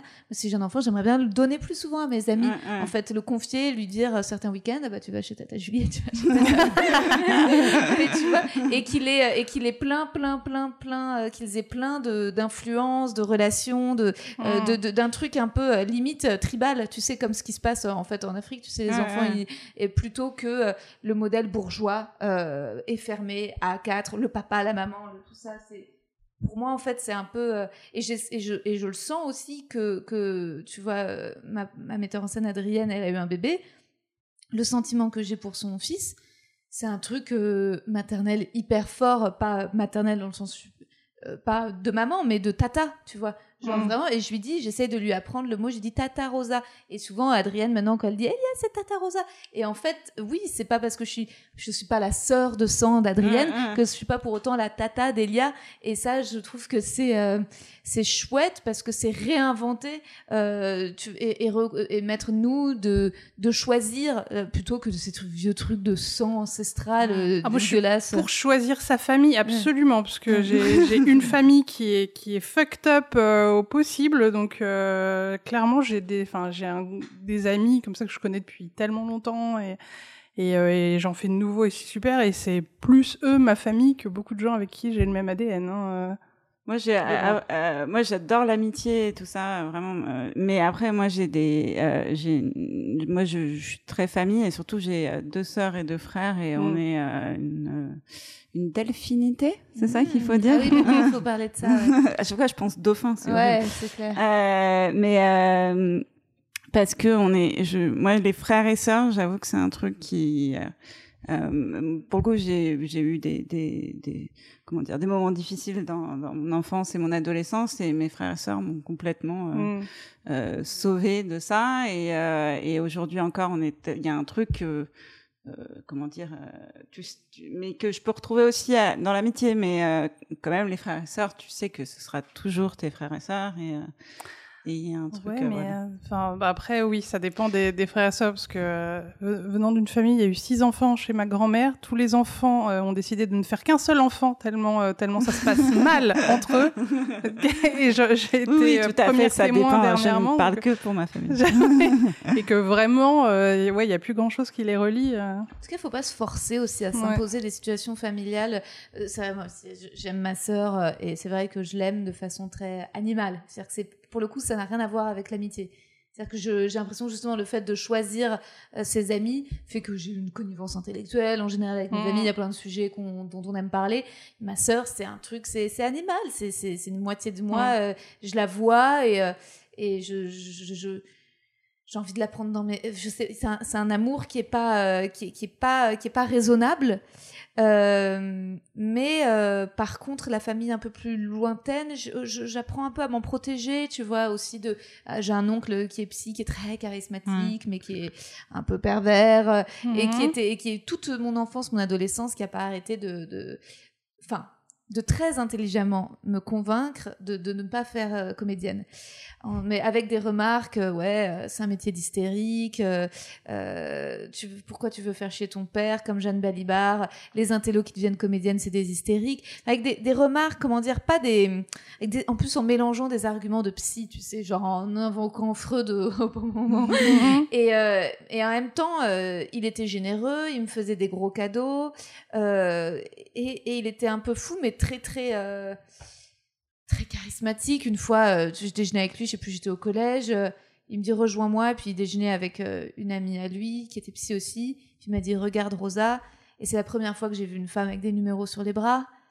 Et, mmh. et donc, il m'a transmis plein de choses. Il m'a beaucoup parlé de, de son enfance, de d'être né avant la fin de la guerre et que, que c'est pour ça qu'il n'a pas été circoncis parce que ses parents avaient trop peur. Donc, tout d'un coup, tu es lié à des, et, et, en même temps. C'est bien donc le psy de, de, te parler de sa vie. oui, ouais. exactement, exactement. Ah oui, alors lui le sexe, je vais te dire. Et ça fait un bail que je l'ai pas vu, et pourtant je sais que, mais parce qu'aussi il peut. Euh, ouais, être un peu, euh, justement, un peu cassant sur mon désir, un peu bizarre. Une fois, il m'avait dit, toi, Rosa, euh, il faut que tu trouves un homme qui te domine intellectuellement. Oh. ouais, très très macho, très et bon et, et c'est dur de trouver le, la bonne relation avec ses avec euh, avec ses membres de la famille un peu. Euh, tout d'un coup, en fait, c'est plus facile de se taper à Noël, j'en sais rien, tu vois, le cousin raciste dont on a rien à foutre, que quelqu'un de potentiellement brillant, mais avec des remarques dont tu sais qu'elles peuvent te piquer en plein cœur, quoi. Oui. ouais, après, c'est la famille, de brillant dans ma famille. C'est compliqué. Moi, je, je, peux avoir des rapports, euh, voilà, compliqués avec mes parents et tout, mais mhm. par contre, je, euh, je suis quand même très proche d'eux. Pour moi, c'est un. Pour, bon, après, c'est. Je dis pas qu'il faut que tout mhm. ce soit pareil et tout ça. Moi, la, la famille, c'est quand même. Euh, il y a un truc comme tu dirais, ouais, un peu animal, un peu et qui, qui. Et j'ai besoin d'avoir ça dans ma vie, en fait. Mais, euh, oui, je, mais comprends, je comprends qu'on s'en éloigne et tout ça, mais moi, c'est un truc un peu, euh, ouais. non, puis il y a des choses qui se reconstruisent. Enfin, j'ai une bonne relation avec mon père aujourd'hui, par exemple, alors que ça a été très, très compliqué euh, tout, toute l'adolescence. et, et ayant perdu ma mère jeune, et puis des personnes assez toxiques sont arrivées à un moment. Et, euh, et aujourd'hui, enfin, je veux dire, j'ai un amour pour lui qui est, enfin, une énorme tendresse quand il fait des choses. Je suis hyper fière de lui. C'est un peu mon enfant. C'est super joli quand t'en parles dans, ton, dans, dans, ton spectacle. Ouais. C'est très, très. Mais ça, je me moque un peu de lui, mais en même temps, oui, j'ai un amour grande vraiment. Tendresse, bah, oui, on le sent. Hein. Ouais. Et, euh, et ça a été quelque chose qu'on a construit aussi. J'ai l'impression. Enfin, c'est pas venu de soi, en tout cas.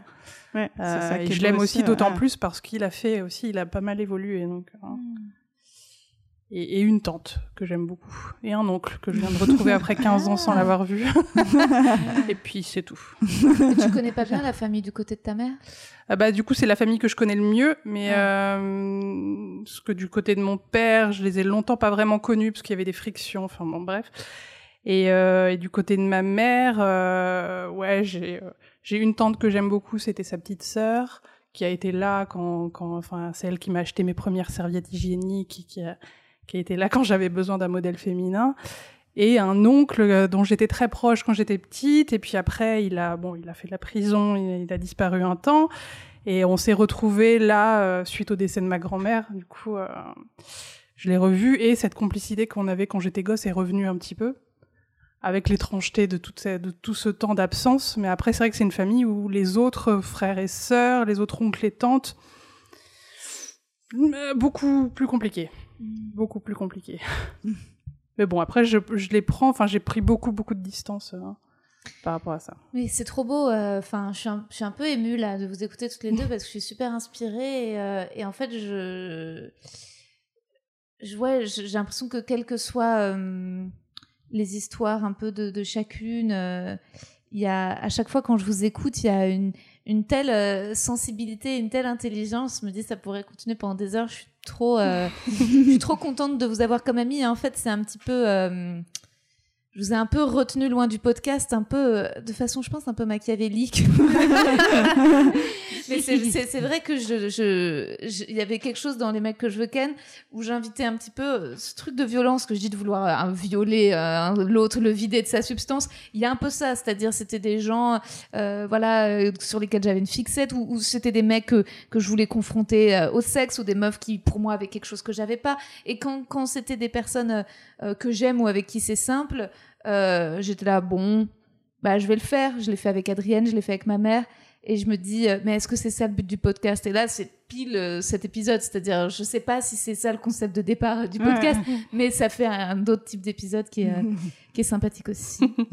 est-ce que vous êtes chaude pour. Je suis contente d'être sympathique. bah, au moins, j'espère que tu as bien compris que le compliment allait au-delà de cet adjectif. Vous êtes partante pour le questionnaire de Proust? Allez, vas-y, envoie. En tant qu'Albertine, je suis ah. euh, vous avez vu, c'est génial, Minou, il est resté calme pendant tout le. Tout à fait. Oui, l'échelle est partie. Ouais, mais tu sais quoi, en fait, je crois même que en fait, le fait qu'il s'assoie sur les câbles, et eh ben, ça a diminué les interférences. Mais non. Je te jure. C'est pour ça que j'essayais pas trop de, de, ah, le, génial. de faire partir. C'est qu'en fait. Il, fait écho. Ouais, il fait écho. Ouais, c'est génial. génial. Euh, et eh ben, je à chaque fois, je commence une et ensuite une. Ça euh, D'accord. Alors, on commence. Euh, tu me voles pas mes réponses, Aude. qui veut commencer? Bah, Aude. Aude, la qualité que tu préfères chez un homme? La confiance en lui. La vraie. Julie? Euh, L'humour. Julie, la qualité que tu préfères chez une femme? L'humour. la confiance en elle. intéressant. Aude, le principal trait de ton caractère euh, Ça peut être un bruit, parce que du coup, je pense que euh, qui essaye.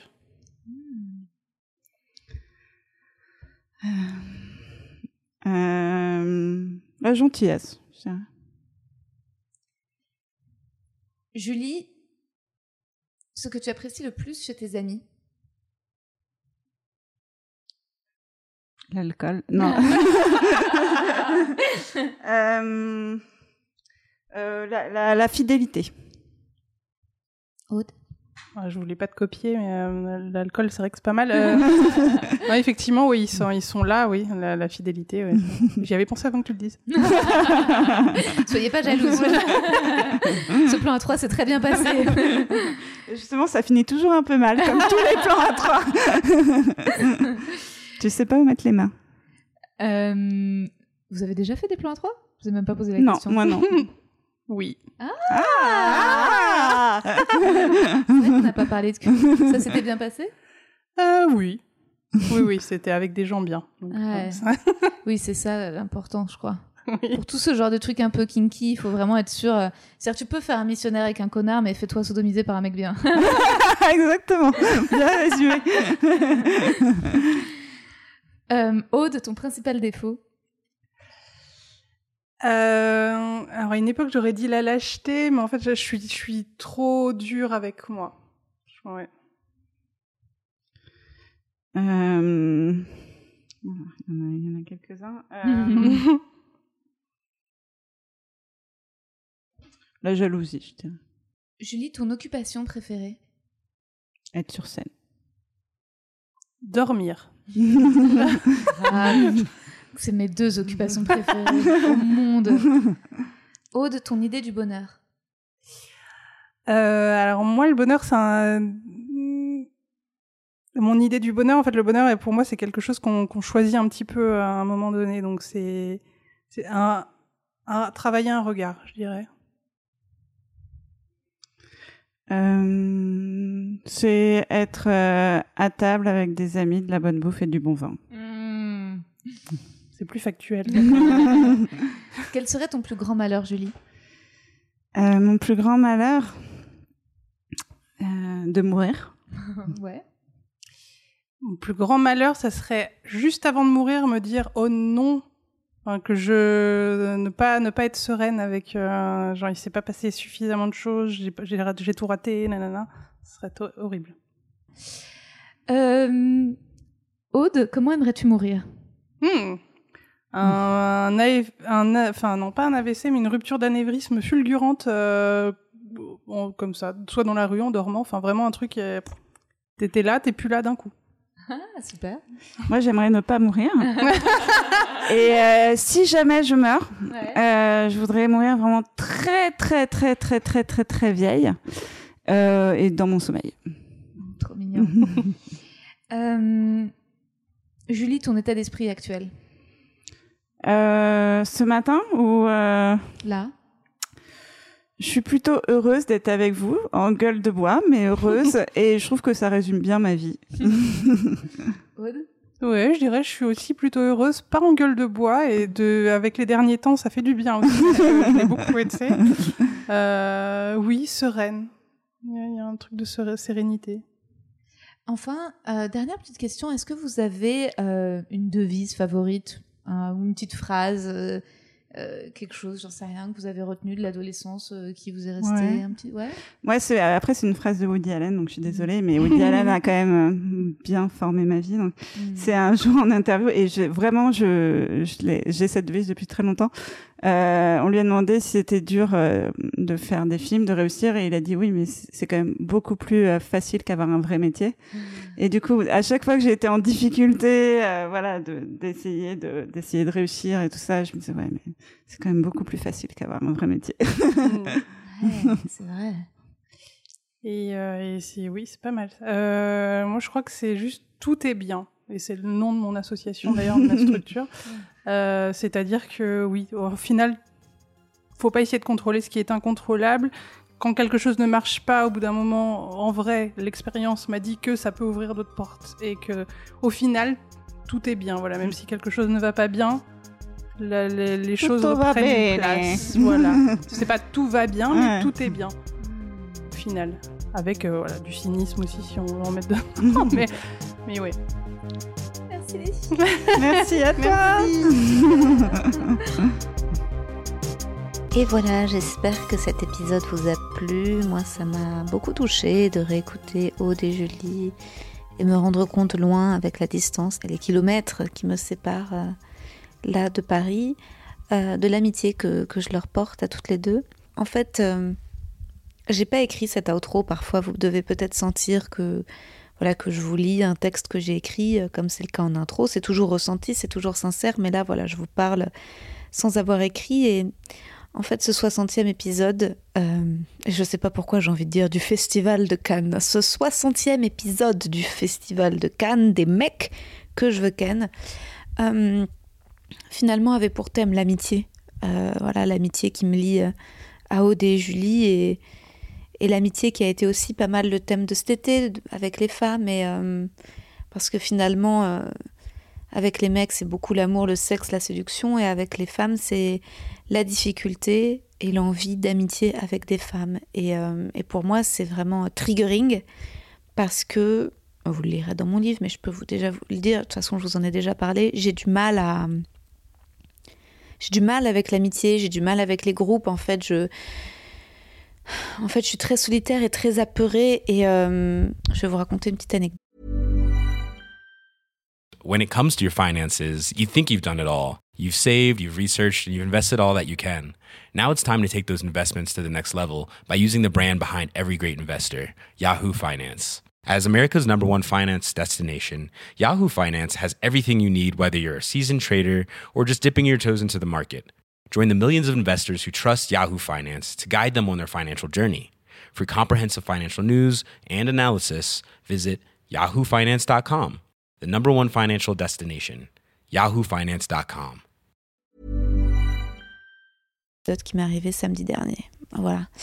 Euh, en fait, à la réunion, j'ai un ami, enfin, c'est un très très bon ami, mais ça fait longtemps que je ne l'avais pas vu parce qu'il était en couple pendant très longtemps avec une très bonne amie à moi et que quand ils se sont séparés, et eh bah, il a eu besoin de ne pas me voir pendant un temps parce que ça lui faisait trop de peine, ça lui rappelait trop une période et il m'a associé à, son ex, à cette très bonne amie à moi, dont je me suis séparée il y a un an pendant les confinements. C'est une amie avec laquelle j'ai pris de la distance, avec laquelle euh, je me suis disputée. Et si vous me suivez sur Insta, vous avez peut-être, je ne sais pas, vu que il y avait beaucoup de photos d'une personne en particulier, puis plus du tout. Et c'est dur de se séparer amicalement. En tout cas, cet ami, donc le petit copain de l'ami dont je me suis séparée, dont lui aussi s'est séparé, bref, il habite à La Réunion, et là je l'ai vu. Et euh, je l'ai vu, et je l'avais pas vu depuis longtemps, ça m'a fait très plaisir. Euh, et j'ai rencontré des amis à lui, et il a fait... J'ai rencontré ses amis vendredi soir, et c'était un petit comité, c'était très sympa, tout était très sympa. Euh, mais je dois avouer que j'ai pris des space cakes. Genre, on, a bu et, euh, et, euh, et j'ai mangé euh, voilà, du, du, ouais, du joint dans du, des cookies. Alors, c'est marrant parce que je fais aussi l'autre podcast Hotline à chaque fois qu'on parle de d'alcool ou de drogue. Euh, genre, il y a l'une des. La, présentatrice obligée de faire un disclaimer pour dire l'abus d'alcool est dangereux. Moi, dans les mecs que je ken, j'en ai rien à foutre. On est bien d'accord que oui, l'alcool c'est dangereux, mais éclatez-vous vos races. C'est pas à moi de moraliser ça. Bref, j'étais des fractos. Et, euh, mais c'était très sympa. C'était très sympa. J'arrêtais pas de rigoler. C'était super sympa. C'était vraiment super sympa. Et. Euh, je ne sais pas ce que je dois dire de ce que je ne dois pas dire, mais je, ne sais pas pourquoi. J'ai toujours l'impression que finalement on est entre nous dans le podcast, que ce sont que les bonnes personnes qui l'écoutent. Donc je vais continuer les confidences.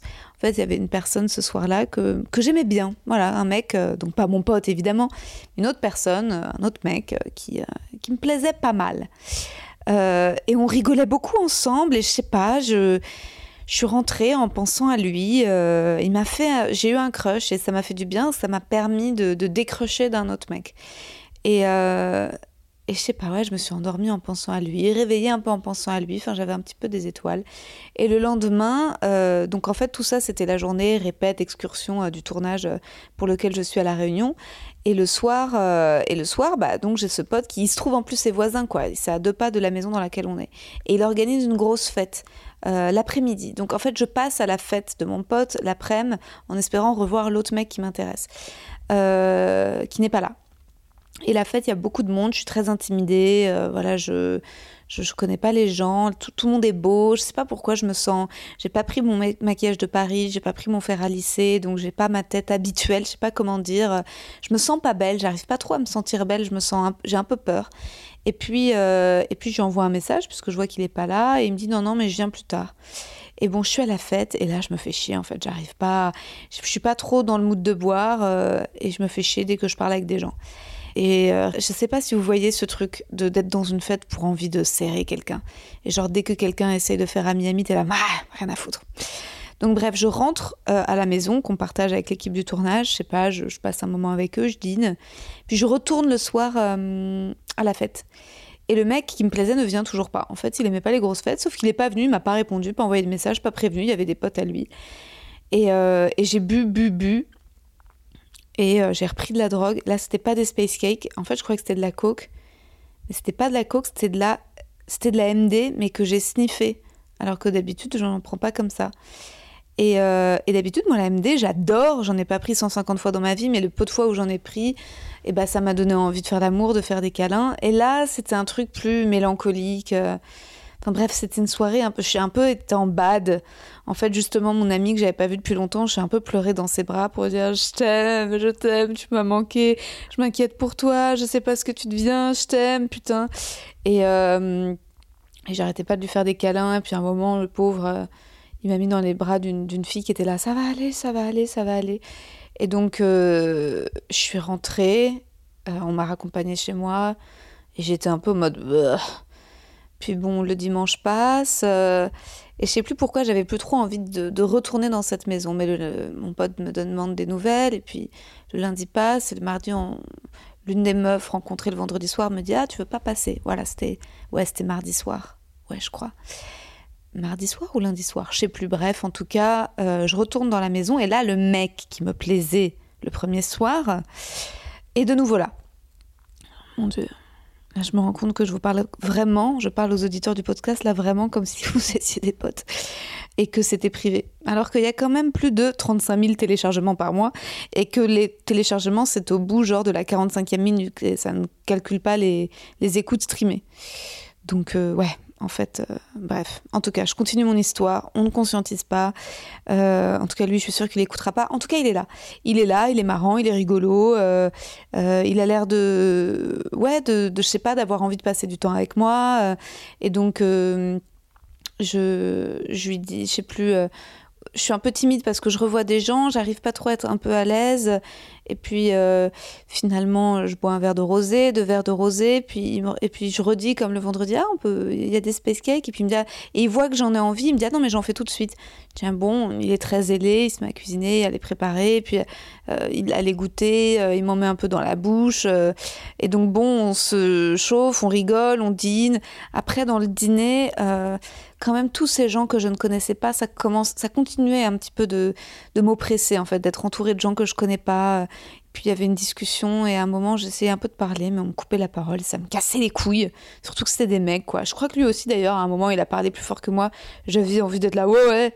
Mais bon, j'étais, je commençais à être défoncée et j'avais quand même un peu envie de le ken, ce qui me rendait totalement soumise. Et, euh, et, donc, bon, je sais plus, je mets de la musique, on rigole, on discute, c'est sympa. Mais mon pote est pas trop là, je sais pas où il est, il est un peu absent. Et au fur et à mesure, je commence à parler fort et à, raconter des blagues et, à faire rire des gens. Mais euh, comment dire, je les fais rire, mais un peu, je sais pas si vous voyez, il rit en disant de moi, ah, elle est folle, elle est folle. Et, euh, et en fait, j'ai l'impression au fur et à mesure de, de rapetisser, c'est-à-dire de et je sais pas là euh, si c'est la drogue ou moi, mais j'ai commencé à être de plus en plus paranoïaque. C'est-à-dire que quand il rigolait de, de moi, quand je faisais, j'avais l'impression qu'il riait contre moi. Et je savais pas si c'était dans ma tête ou si c'était un peu la réalité. J'avais l'impression que c'était pas forcément bien méchant, mais qu'ils étaient très loin de moi, très étonnés par moi, qui, qui ne comprenaient pas du tout qui j'étais. Je me sentais assez seule et, assez ridicule. Et en plus, je me sentais pas très belle. Je, je sentais pas que j'étais une jolie fille qui a du pouvoir. Je me sentais un peu euh, comme une espèce de gargouille sautillante et un peu. Et, et, puis en même temps. Et donc, je sais pas, je, continue, puis je préviens, puis je sais plus, à un moment, il rigole, il parle, puis je commence à regarder tout le monde avec méfiance et je préviens et je dis un, deux, et je leur dis attention, à, trois, je m'en vais. À la troisième blague contre moi, je, pars, je, m'en vais. Et puis. Euh, ils me disent mais non Rosa et tout mais qu'est-ce que et puis ils se regardent entre eux et je, et je suis comme de loin dans la scène et en même temps je les vois ils disent mais enfin ah ouais. Enfin je les vois genre sourire de elle est sérieuse là. Et moi je, les yeux écarquillés je suis en mode ouais je suis très sérieuse ouais je suis très sérieuse. Et, euh, et puis bon la soirée quand même continue et en même temps ils me laissent prendre cette grande place dans leur groupe alors que personne ne me connaît que c'est moi qui gère la musique et qui et qui met une ambiance chelou et je veux bien croire que je sois chelou. Mais pas méchante en tout cas et, euh, et puis un moment,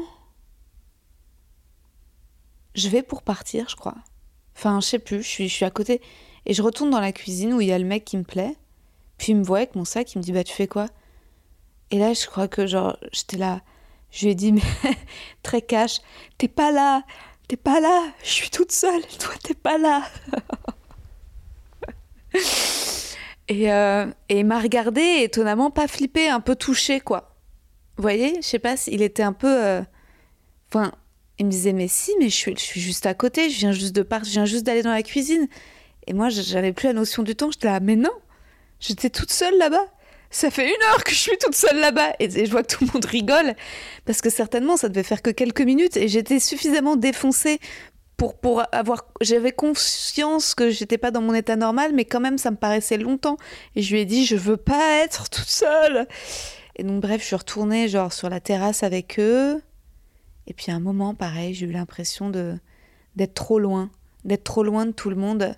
Et j'ai repris mon sac et je suis partie. Je suis partie dans la rue. Et j'ai respiré, j'étais là genre, va-t'en, va-t'en, rentre dans ton lit, rentre dans ta chambre, isole-toi. Et je suis sur le chemin. Et là, tout d'un coup, le mec qui, me plaît bien me euh, m'appelle. Il dit, bah alors, petit chat, t'es où? Et je lui dis, ah non, non, mais...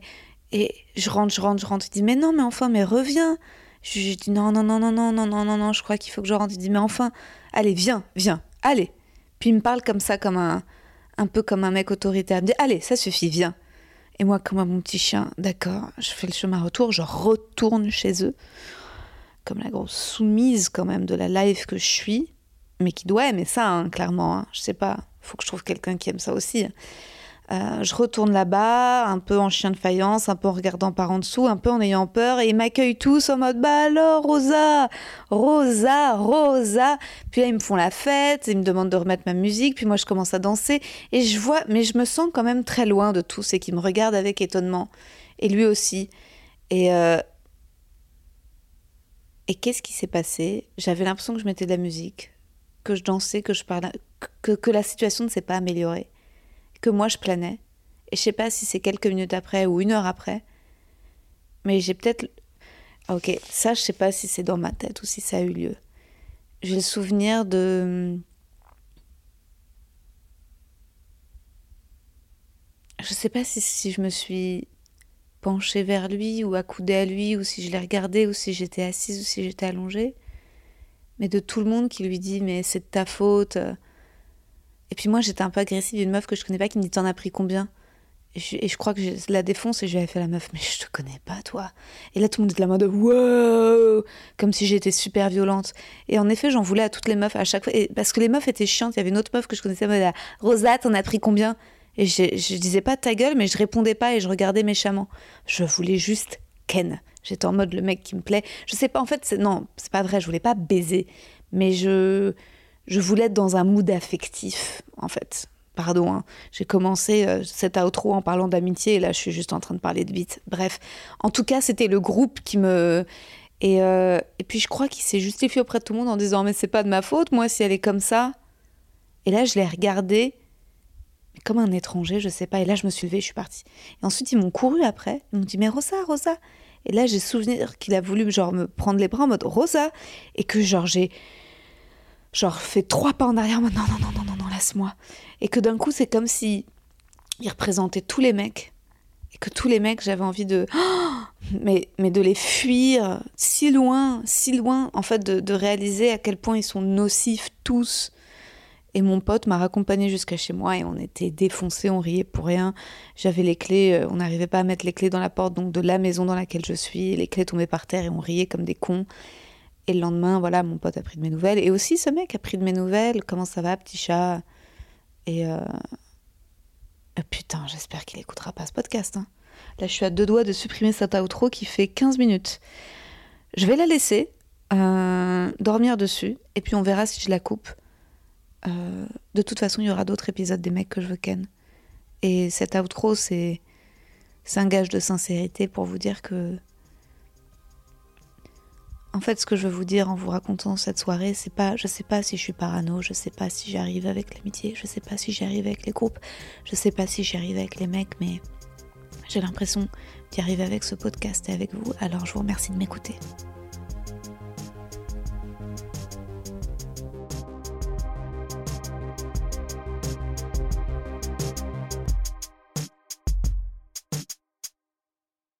Vous avez aimé cet épisode? N'hésitez pas à le dire en faisant une petite story, en taguant mon compte et celui du podcast, at que je veux ken sur Insta. Vous pouvez également soutenir mon travail en venant voir mon spectacle, en lisant mon livre et en commentant sur YouTube les replays vidéo de mes chroniques sur France Inter. Je suis tous les mardis dans Zoom Zoom Zen. Merci, bisous.